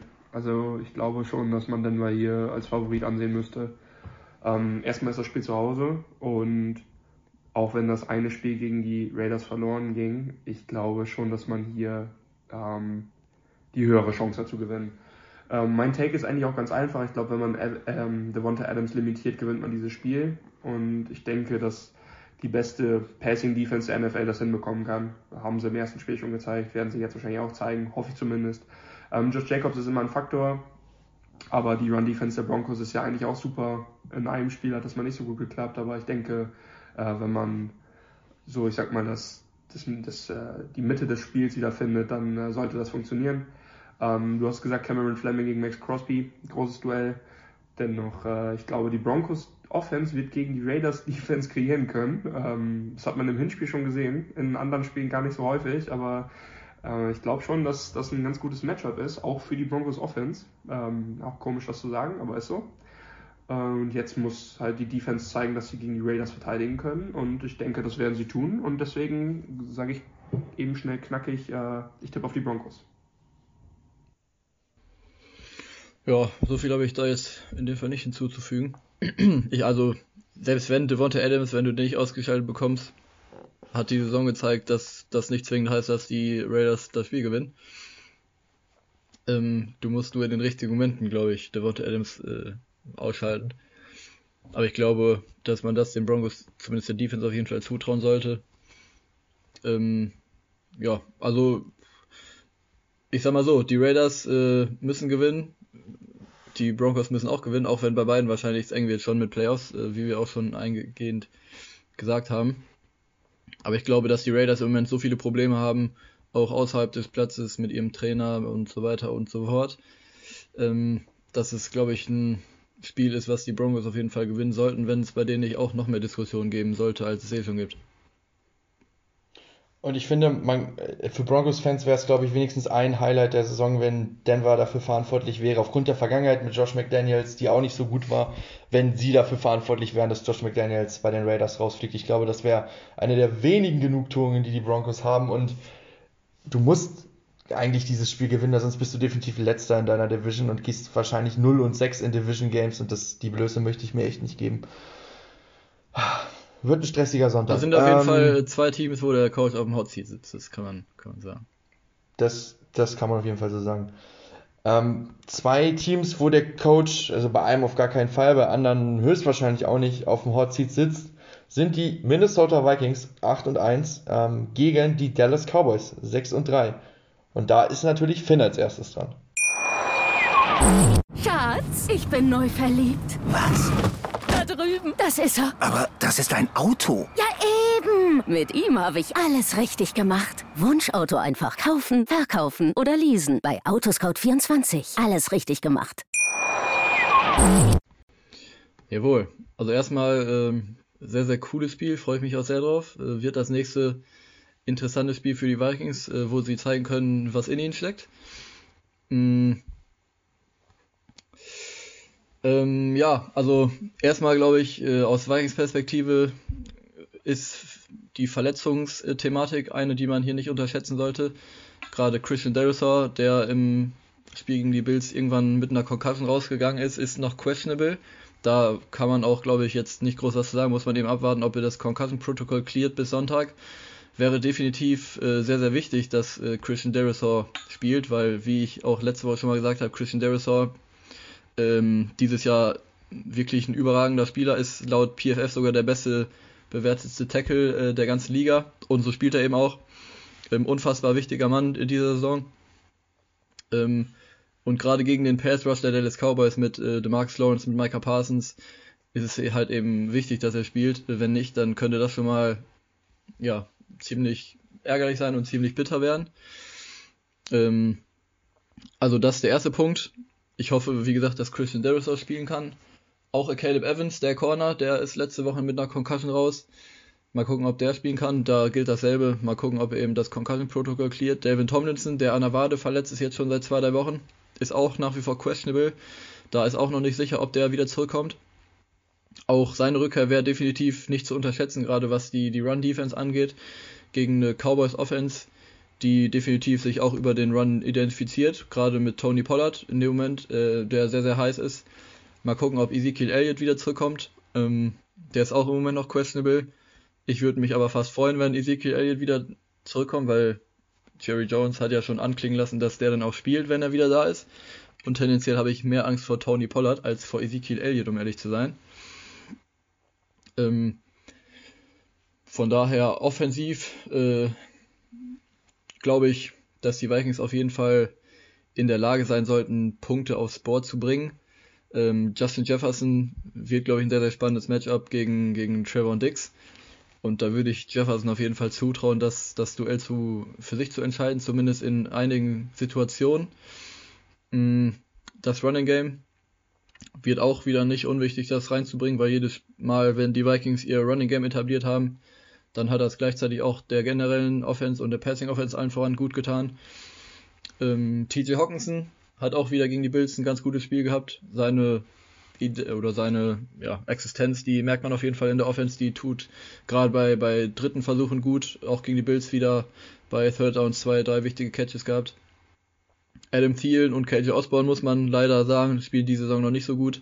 Bei Thielen merkt man so ein bisschen, dass er älter wird, dass er nicht mehr so viel Separation kreiert wie noch vor ein, zwei Jahren. Ähm, aber nichtsdestotrotz äh, Thielen immer noch ein wichtige, eine wichtige Anspielstation. Von daher offensiv gehe ich definitiv davon aus, dass die Vikings auf jeden Fall ein paar Punkte aufs Board bringen könnten. Defensiv, äh, ja, sieht das Ganze nicht anders aus. Ich glaube, dass es wichtig für die Vikings wird, CD Lamb aus dem Spiel zu nehmen, wenn das gelingen kann, dann ähm, ja, glaube ich, hab, ist die Passing Offense der, der Cowboys schon mal ordentlich limitiert. Ähm, wenn du aber CD Lamb eben nicht in den Griff bekommst, glaube ich, dass man da auf jeden Fall Probleme bekommen könnte. Wichtig wird es natürlich auch, dass du äh, Druck auf Dak Prescott kreierst, wobei ich mir da eher wenig Sorgen mache im Moment, ehrlich gesagt, weil ähm, Daniel Hunter und Darius Smith beide in den letzten Wochen wieder unfassbar gut sind und ähm, ja, vielleicht sogar Top 3 ähm, Edge Rush Duo diese Saison sind, wenn nicht sogar noch äh, einen Ticken weiter höher. Also die spielen unfassbar gut äh, in den letzten Wochen. Ähm, das wird aber auch natürlich nicht, nicht ähm, zu unterschätzen sein. Ähm, ansonsten, was habe ich mir hier noch notiert? Ähm, die Vikings sollen definitiv ihre Euphoriewelle mitnehmen von der letzten Woche. Äh, wenn die das schaffen können, dann glaube ich, dass es auch nochmal denen einen Boost geben kann. Es kann natürlich aber auch sein, dass die, die äh, Euphorie den Vikings jetzt so ein bisschen zu Kopf steigt und die sich jetzt da so ein bisschen auf dem Sieg von letzter Woche ausruhen. Aber ich hoffe, dass das äh, im Coaching-Staff gut gehandelt wird und dass auch die Veterans im Rocker-Room da dann ein bisschen was zu, zu sagen haben, sodass das nicht passiert. Alles in allem, glaube ich, könnte es ein sehr, sehr interessantes Spiel werden. Ähm, die Cowboys sind tatsächlich auswärts in Minnesota noch ein Punkt Favorit, was mich tatsächlich ein bisschen wundert, ehrlich gesagt. Ähm, weil ich hier mit den Vikings gehe. Tom wundert's nicht, dann mach doch mal gern weiter, Tom. Ja, erste Sache, die ich aufgeschrieben habe, ist viele Punkte. Ähm, das Team, was bessere Defense spielt, wird wahrscheinlich gewinnen. Ähm, die bessere Defense spielt diese Saison, ich glaube, bis auf. Also beide spielen gute Defense, um ehrlich zu sein. Ähm, ich glaube, die bessere Defense nach Yards und nach Punkten spielt eigentlich Dallas. Ähm, natürlich hat, ähm, hat Minnesota auch viele Keyplayer da in der, in der Defensive drin. Ähm, dennoch glaube ich, dass äh, ja, die Defense der Cowboys ein bisschen besser ist. Ähm, das Spiel ist halt in Minnesota und die haben diesen Lauf, dass sie die Spiele gewinnen und überhaupt nicht wissen, wie sie es tun. Und äh, ja, eigentlich ist das trotzdem ein ganz gutes Matchup für die Cowboys, ähm, da man wirklich eine, eine der besten Defenses der NFL hat. Und wie gesagt, die, die Vikings kommen über, über ihre Offensive. Ähm, ich gehe einfach aus diesem Grund, da ich, da ich hoffe, dass, äh, da ich hoffe, dass die Vikings das Spiel verlieren da ich hoffe, dass äh, diese Defense halt die Offense der Vikings stoppen kann mit den Cowboys. Und auch ein bisschen, damit der Vogel da hinten auf der anderen Seite mal wieder ein bisschen runterkommt. Äh, ja, und ja, dann sollte der, am Ende sollte dann, falls es nochmal zum Tiebreaker kommt, wird es wahrscheinlich ganz sicher nicht eigentlich, ähm, dann sollte natürlich der Tiebreaker sein, wer gegen die Cowboys gewonnen hat. Und das wären dann in dem Fall natürlich die Packers und die Vikings nicht. So. Das ist mein, meine Sache zum Spiel, das reicht schon. Ich glaube, das ist aber auch ein ganz, ganz kleines Flämmchen äh, Optimismus, was da irgendwo in dir aufgelodert ist gerade, oder? Also das ist ja nur so ein kleiner Funke. Ja, das ist nicht ernst gemeint. Ja. Wenn überhaupt. Ja, gut. Ähm, ja, ihr habt eigentlich alles genannt. Äh, die Schlüsselduelle sind, liegen ja eigentlich auf der Hand. Das ist ähm, der Pass Rush der Cowboys ähm, gegen die O-Line der Vikings. Finn hat's gesagt, der Resource-Rückkehr wäre wichtig.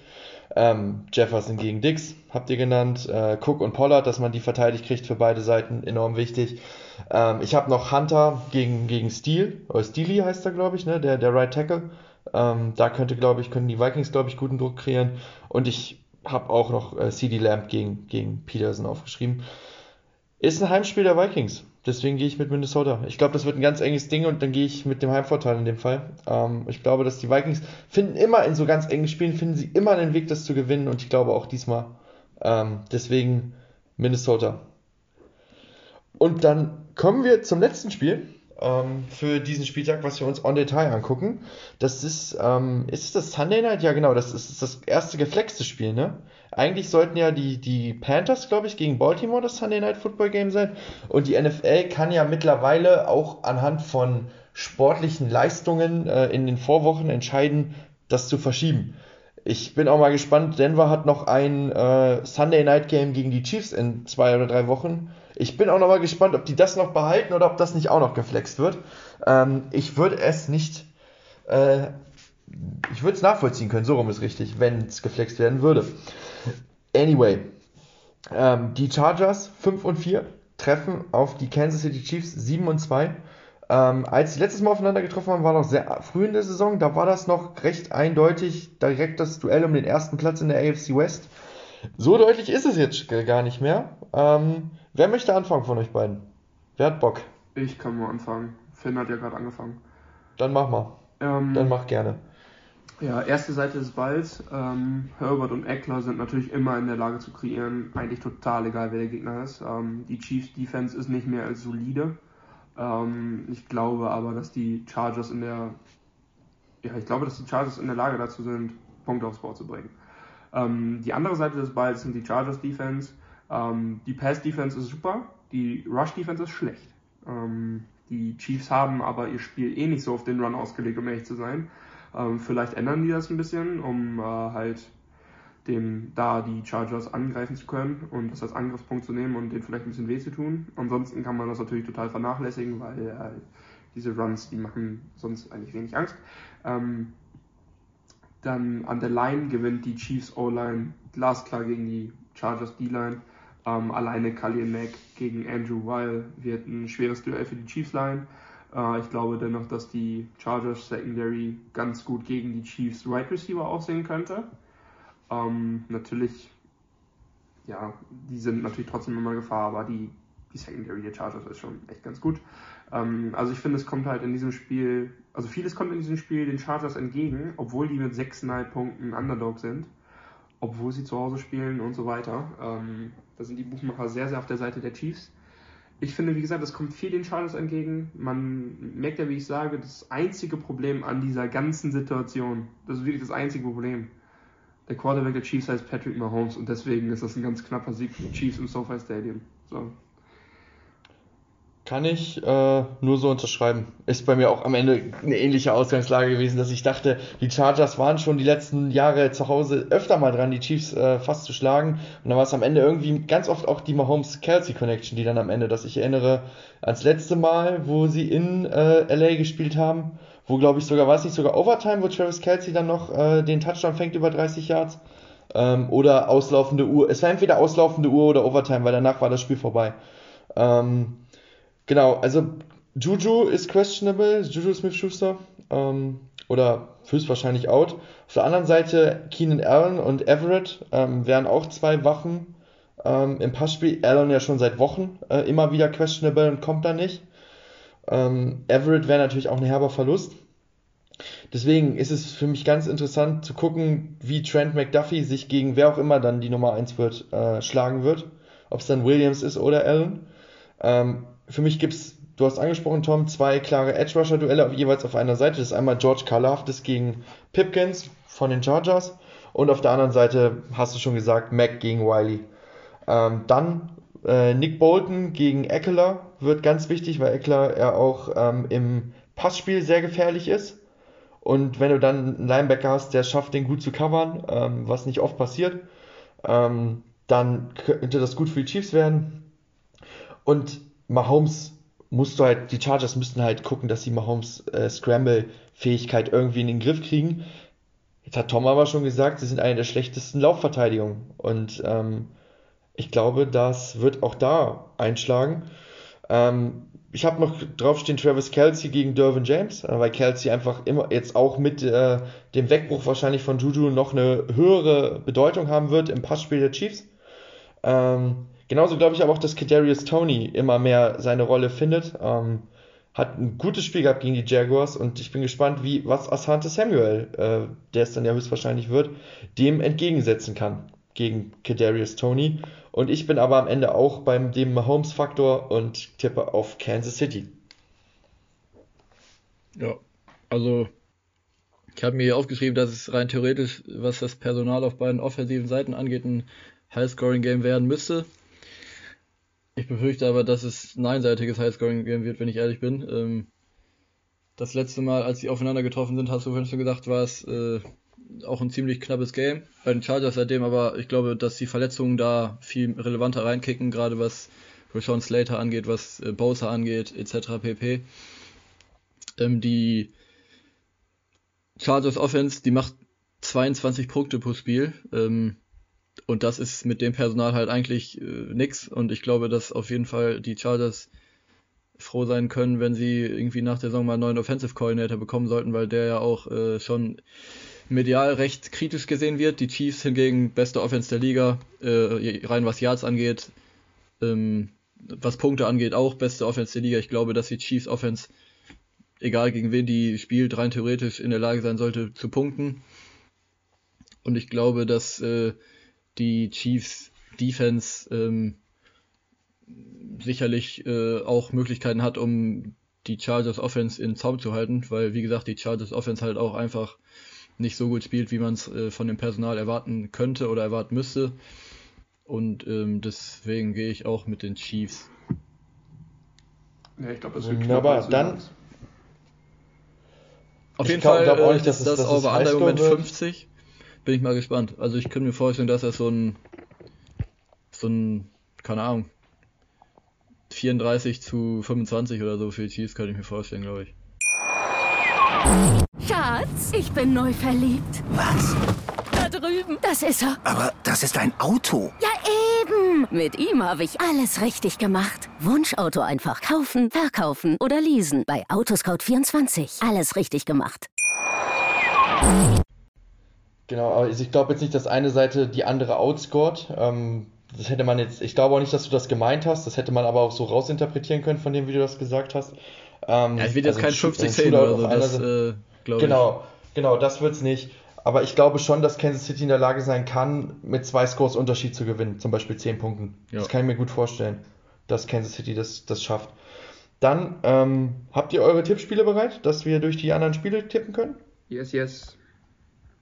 Perfekt. Das erste, was ich auf meiner Liste habe, sind die Falcons bei den Bears. Oder andersrum, die, die Falcons gegen die Bears, so rum.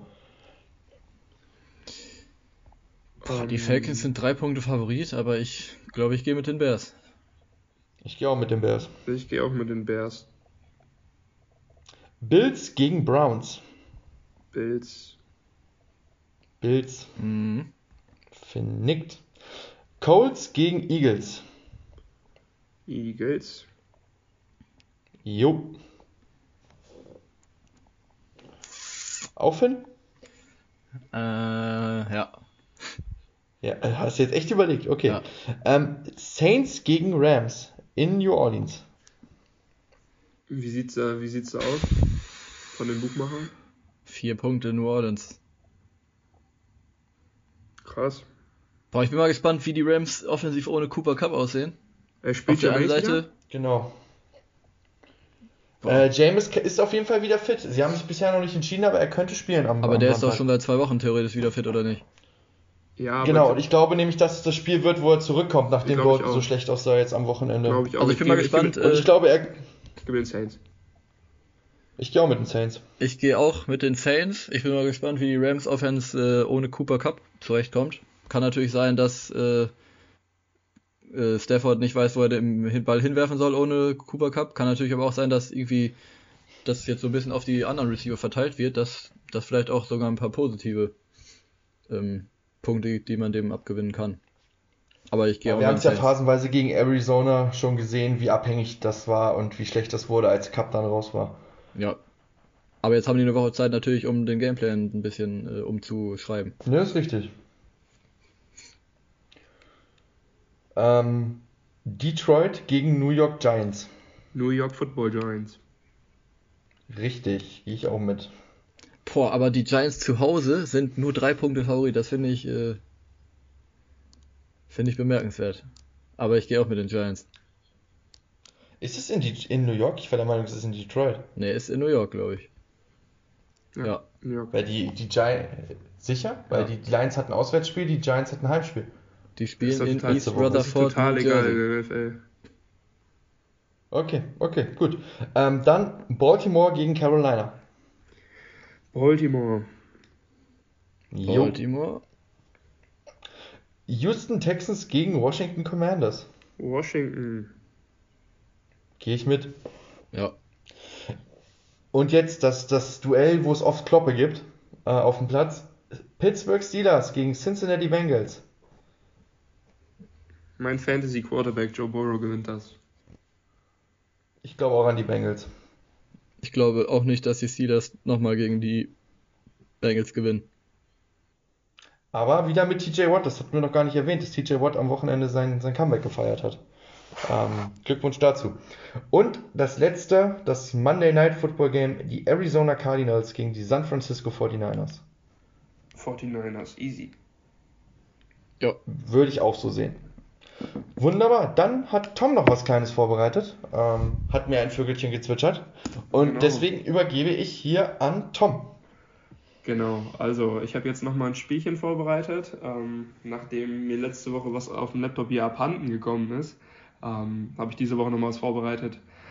Ähm, das ist wieder so ein kleines Game gegeneinander von Tim gegen Finn. Ähm, ich habe hier drei kleine Runden vorbereitet. Das ist nämlich eine Sortieraufgabe. Ähm, das ist die mhm. Defensive Edition. Deswegen, ich gebe euch gleich fünf Spieler und ihr müsst die einfach zuordnen. Dafür habt ihr nur 30 Sekunden Zeit, weil das soll ja nicht zu lange okay. gehen noch. Und ich sage euch gleich die drei Spieler und die erste Kategorie ist, wer hat die meisten Quarterback-Hits von diesen fünf Spielern? Und ihr müsst die sortieren nach der Reihenfolge, okay? Mhm. Am besten eben aufschreiben, wenn ihr, wenn ihr noch nichts dabei habt, aber jo. ich denke, das habt ihr beide da liegen. Finn braucht noch ein Stiftchen. Wer hat, denn, wer hat denn keinen Stift bei sich? wo wir aufnehmen? Naja, gute Frage. Da ist er wieder. So, erster Spieler Micah Parsons. Zweiter Spieler Matt Judon.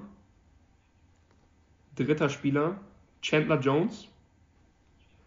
Vierter Spieler Nick Bosa. Fünfter Spieler Cam Jordan. Ab jetzt habt ihr 30 Sekunden Zeit. Äh, nach was nochmal? Quarterback Hits. QB Hits. Zu Hause könnt ihr natürlich jetzt gerade gerne mitspielen, während die anderen beiden ihre Reihenfolge aufschreiben. Ähm, wie gesagt, ich habe drei Runden vorbereitet. Die anderen beiden sind die Königsdisziplin in der Defense. Aber um die dritte Runde, falls wir eine Entscheidungsrunde brauchen, ah, habe ich natürlich Quarterback Hits genommen. Ähm, ihr habt jetzt noch sieben Sekunden, also gebt Gas. Ich sage euch gleich auch die Zahlen. Und äh, dann gucken wir mal, wie viele Punkte ihr habt. Und die Zeit ist um. Seid ihr fertig? Ja, ich habe einfach, Finn, kurze Frage an die anderen Teilnehmer. Hast du wirklich überlegt oder hast du random geraten? ein bisschen habe ich versucht zu überlegen, auch tatsächlich. Okay, ich habe recht random geraten, aber gut. So, wen habt ihr auf der 1? Ich habe Judon. Ich auch. Da kriegt ihr schon mal keinen Punkt. Wen ist habt ihr auf der 2? Okay. Parsons habe ich auf der 2. Kriegt ihr auch keinen Punkt. Wer ist auf der 3? Äh, ich habe Bosa. ich auch. Ich auch keinen Punkt. Wer ist auf der 4? Ich habe Jones. Ja, da habe ich Jordan. Oder wer, nochmal, wer hat wen? Ich habe Jones. Und Finn hat Jordan. Okay. Dann gewinnt äh, Finn diese Runde nämlich mit 2 zu 0, weil die richtige Reihenfolge ist äh, Nick Bosa auf 1 mit 24, Matt Judon auf 2 mit 19, Micah Parsons mit 14 auf 3, Cam Jordan auf 4 mit 10 und Chandler Jones hat bis jetzt nur 6 Quarterback-Hits in der ganzen Saison.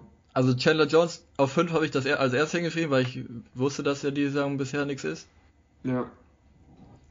Ich habe auch gedacht, also es gibt nur einen Punkt, für, noch für Verständnis, es gibt nur einen Punkt, wenn richtige Platzierung. Genau, nicht irgendwie wer den knapp okay. irgendwo dran hat, sondern jetzt steht es insgesamt, also die Punkte, die Punkte zählen in der Runde halt nichts, deswegen steht jetzt 1-0 für Finn einfach. Ähm, und wie gesagt, ich habe einfach gedacht, als fünftes einen dicken Namen, den jeder kennt, aber der diese Saison halt noch gar nicht performt. Und da habe ich mit äh, Chandler Jones natürlich gefundenes Fressen bekommen und äh, den genommen.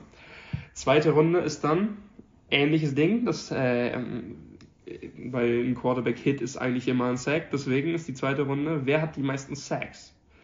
Und ich nenne euch jetzt die fünf Spieler. Nummer 1, Miles Garrett. Nummer 2, Vita Vea. Nummer 3, Justin Houston. Nummer 4, JJ Watt. Nummer 5, Von Miller. 30 Sekunden laufen ab jetzt. Wie gesagt, ein Quarterback-Hit ist natürlich immer auch ein Sack. Das, äh, ein äh, Sack ist natürlich auch immer ein Quarterback-Hit. Deswegen habe ich natürlich nicht dieselben Spieler genommen wie in der ersten Kategorie. Ich bin gespannt, wie es gleich ausgeht, ob Finn hier das 2 zu 0 machen kann oder ob er das 1 zu 1 machen wird. Absolut keine Ahnung, Digga. Das sieht man. Ich sehe rauchende Köpfe und die Zeit ist auch jetzt schon. Warte, um, jetzt ist er um. So. Wer ist denn bei euch die Nummer 5? Wir fangen mal hinten an. What? What? Wer ist die Nummer 4? Houston. Von Miller? Wer ist die Nummer 3? Wer? Wer? Wer ist die Nummer 2? Garrett. Garrett? Und die Nummer 1? Miller. Houston. Also, Und dass Von damit- Miller jetzt bei Tim auf der 1 ist, äh, verwundert mich jetzt nicht, muss ich sagen. Ich äh, nenne euch den, äh, die, die Punktzahl noch nicht, aber ich sage euch mal eben schnell, wie es ausgegangen ist. Also auf der 5 ist JJ Watt mit 5,56. Auf Platz 4 Vita Vea 6,5 Sacks. Auf der 3 ist Miles Garrett mit 7,5. Auf der 2 Von Miller mit 8 und auf der 1 Justin Houston mit 8,5. Deswegen müsstet ihr jetzt auch schon wissen, wer gewonnen hat. Das ganze Ding geht 2 zu 1 für Finn aus. Finn steht also mit 2 zu 0 vorne. Ähm, die dritte Kategorie war für, als Tiebreaker gedacht. Die machen wir natürlich jetzt aber trotzdem noch eben, äh, weil ich hoffe, dass euch das ganze Ding hier Spaß macht. Und das ist natürlich dann die, ähm, ich, ich sag mal, die Königsdisziplin der, der, der Secondary. Ähm, Interceptions. Wer hat die meisten Interceptions? Die fünf Spieler, die ich jetzt nenne. Nummer 1 ist Sauce Gardner. Nummer 2 Jalen Ramsey. Nummer 3 Jordan Poyer. Nummer 4 Jay Alexander. Nummer 5 Derwin James. Und die 30 Sekunden laufen ab jetzt. Da bin ich mal gespannt, ob Finn hier einen Sweep machen kann, ob er die Serie hier 3-0 gewinnt. Nachdem er auch schon der Champ in unserem NFL-Quiz geworden ist. Was er natürlich bald auch irgendwann mal verteidigen muss. Ähm, das Quiz ist nämlich schon lange vorbereitet. Bin ich mal sehr, sehr gespannt, ob äh, Finn sich hier den nächsten kleinen Titel holen kann. Fünf Sekunden noch habt ihr. Und 3, 2, 1. Ende. Die Zeit ist vorbei. Gehen wir wieder von hinten nach vorne, würde ich sagen. Wen habt ihr auf der 5? James. Derwin James? Wen habt ihr auf der 4? Alexander. Jalen Ramsey? Wen habt ihr auf der 3? Poyer. Alexander? Wen habt ihr auf der 2? Ramsey. Gardner? Wen habt ihr auf der 1? Poyer? Logischerweise Gardner. Finn hatte Poyer, ne? Mhm. Hm? Okay, die Reihenfolge. Ich habe natürlich keinen von den drei Liedern genommen, deswegen, äh, sonst wäre das easy geworden. Äh, die Reihenfolge geht logischerweise runter mit 4, 3, 2, 1 und 0. Ähm, bis jetzt kein Interception. Derwin James auf 5. Jalen Ramsey bis jetzt nur eine auf 4. Zwei Interceptions hat Sauce Gardner auf 3. Drei Interceptions und damit auf Platz 2 Jay Alexander. Und auf Platz 1 Jordan Poyer mit 4. Und die Runde gewinnt Finn mit 3 zu 1. Das heißt, Finn macht den Sweep perfekt. 3 zu 0 am Ende. In diesem kleinen Minigame am Ende. Ähm, ich hoffe, euch hat euch hat Spaß gemacht, genauso wie diese Folge zu hören. Ich übernehme jetzt gerade mal äh, Tims Job am Ende hier. Ähm, wie gesagt, wir bedanken uns fürs Zuhören. Ähm, alle Football-Fans viel Spaß beim Zuschauen diese Woche. Ähm, auch die Fans von den Teams in der Bye Week mit den Jaguars, Dolphins, Seahawks und Buccaneers. Ähm, nächste Woche gibt es gar keine Bye Week, das heißt, ähm, es gibt für uns wahrscheinlich viele Auswahlmöglichkeiten an Spielen. Hört auch da wieder rein, bewertet uns gerne, ähm, guckt auf unseren anderen Socials vorbei, auf Instagram, auf unserem Blog. Ähm, gerne auch nochmal die alten Sachen auf YouTube abchecken. Ähm, ansonsten war es das, denke ich, richtig? Oder habt ihr noch was, Jungs? Nö, kannst gerne deinen Satz sagen. Okay, dann mache ich das direkt weiter durch hier. Äh, das war Undrafted für diese Woche, Leute. Haut rein und ciao. Ciao. Tschö, tschö. Schatz, ich bin neu verliebt. Was? Da drüben. Das ist er. Aber das ist ein Auto. Ja, eben. Mit ihm habe ich alles richtig gemacht. Wunschauto einfach kaufen, verkaufen oder leasen. Bei Autoscout24. Alles richtig gemacht.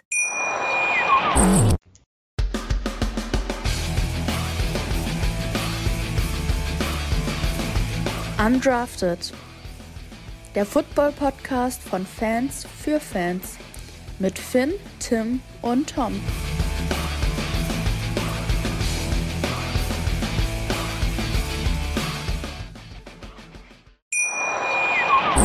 Schatz, ich bin neu verliebt. Was? Da drüben. Das ist er. Aber das ist ein Auto. Ja, eben. Mit ihm habe ich alles richtig gemacht. Wunschauto einfach kaufen, verkaufen oder leasen. Bei Autoscout24. Alles richtig gemacht.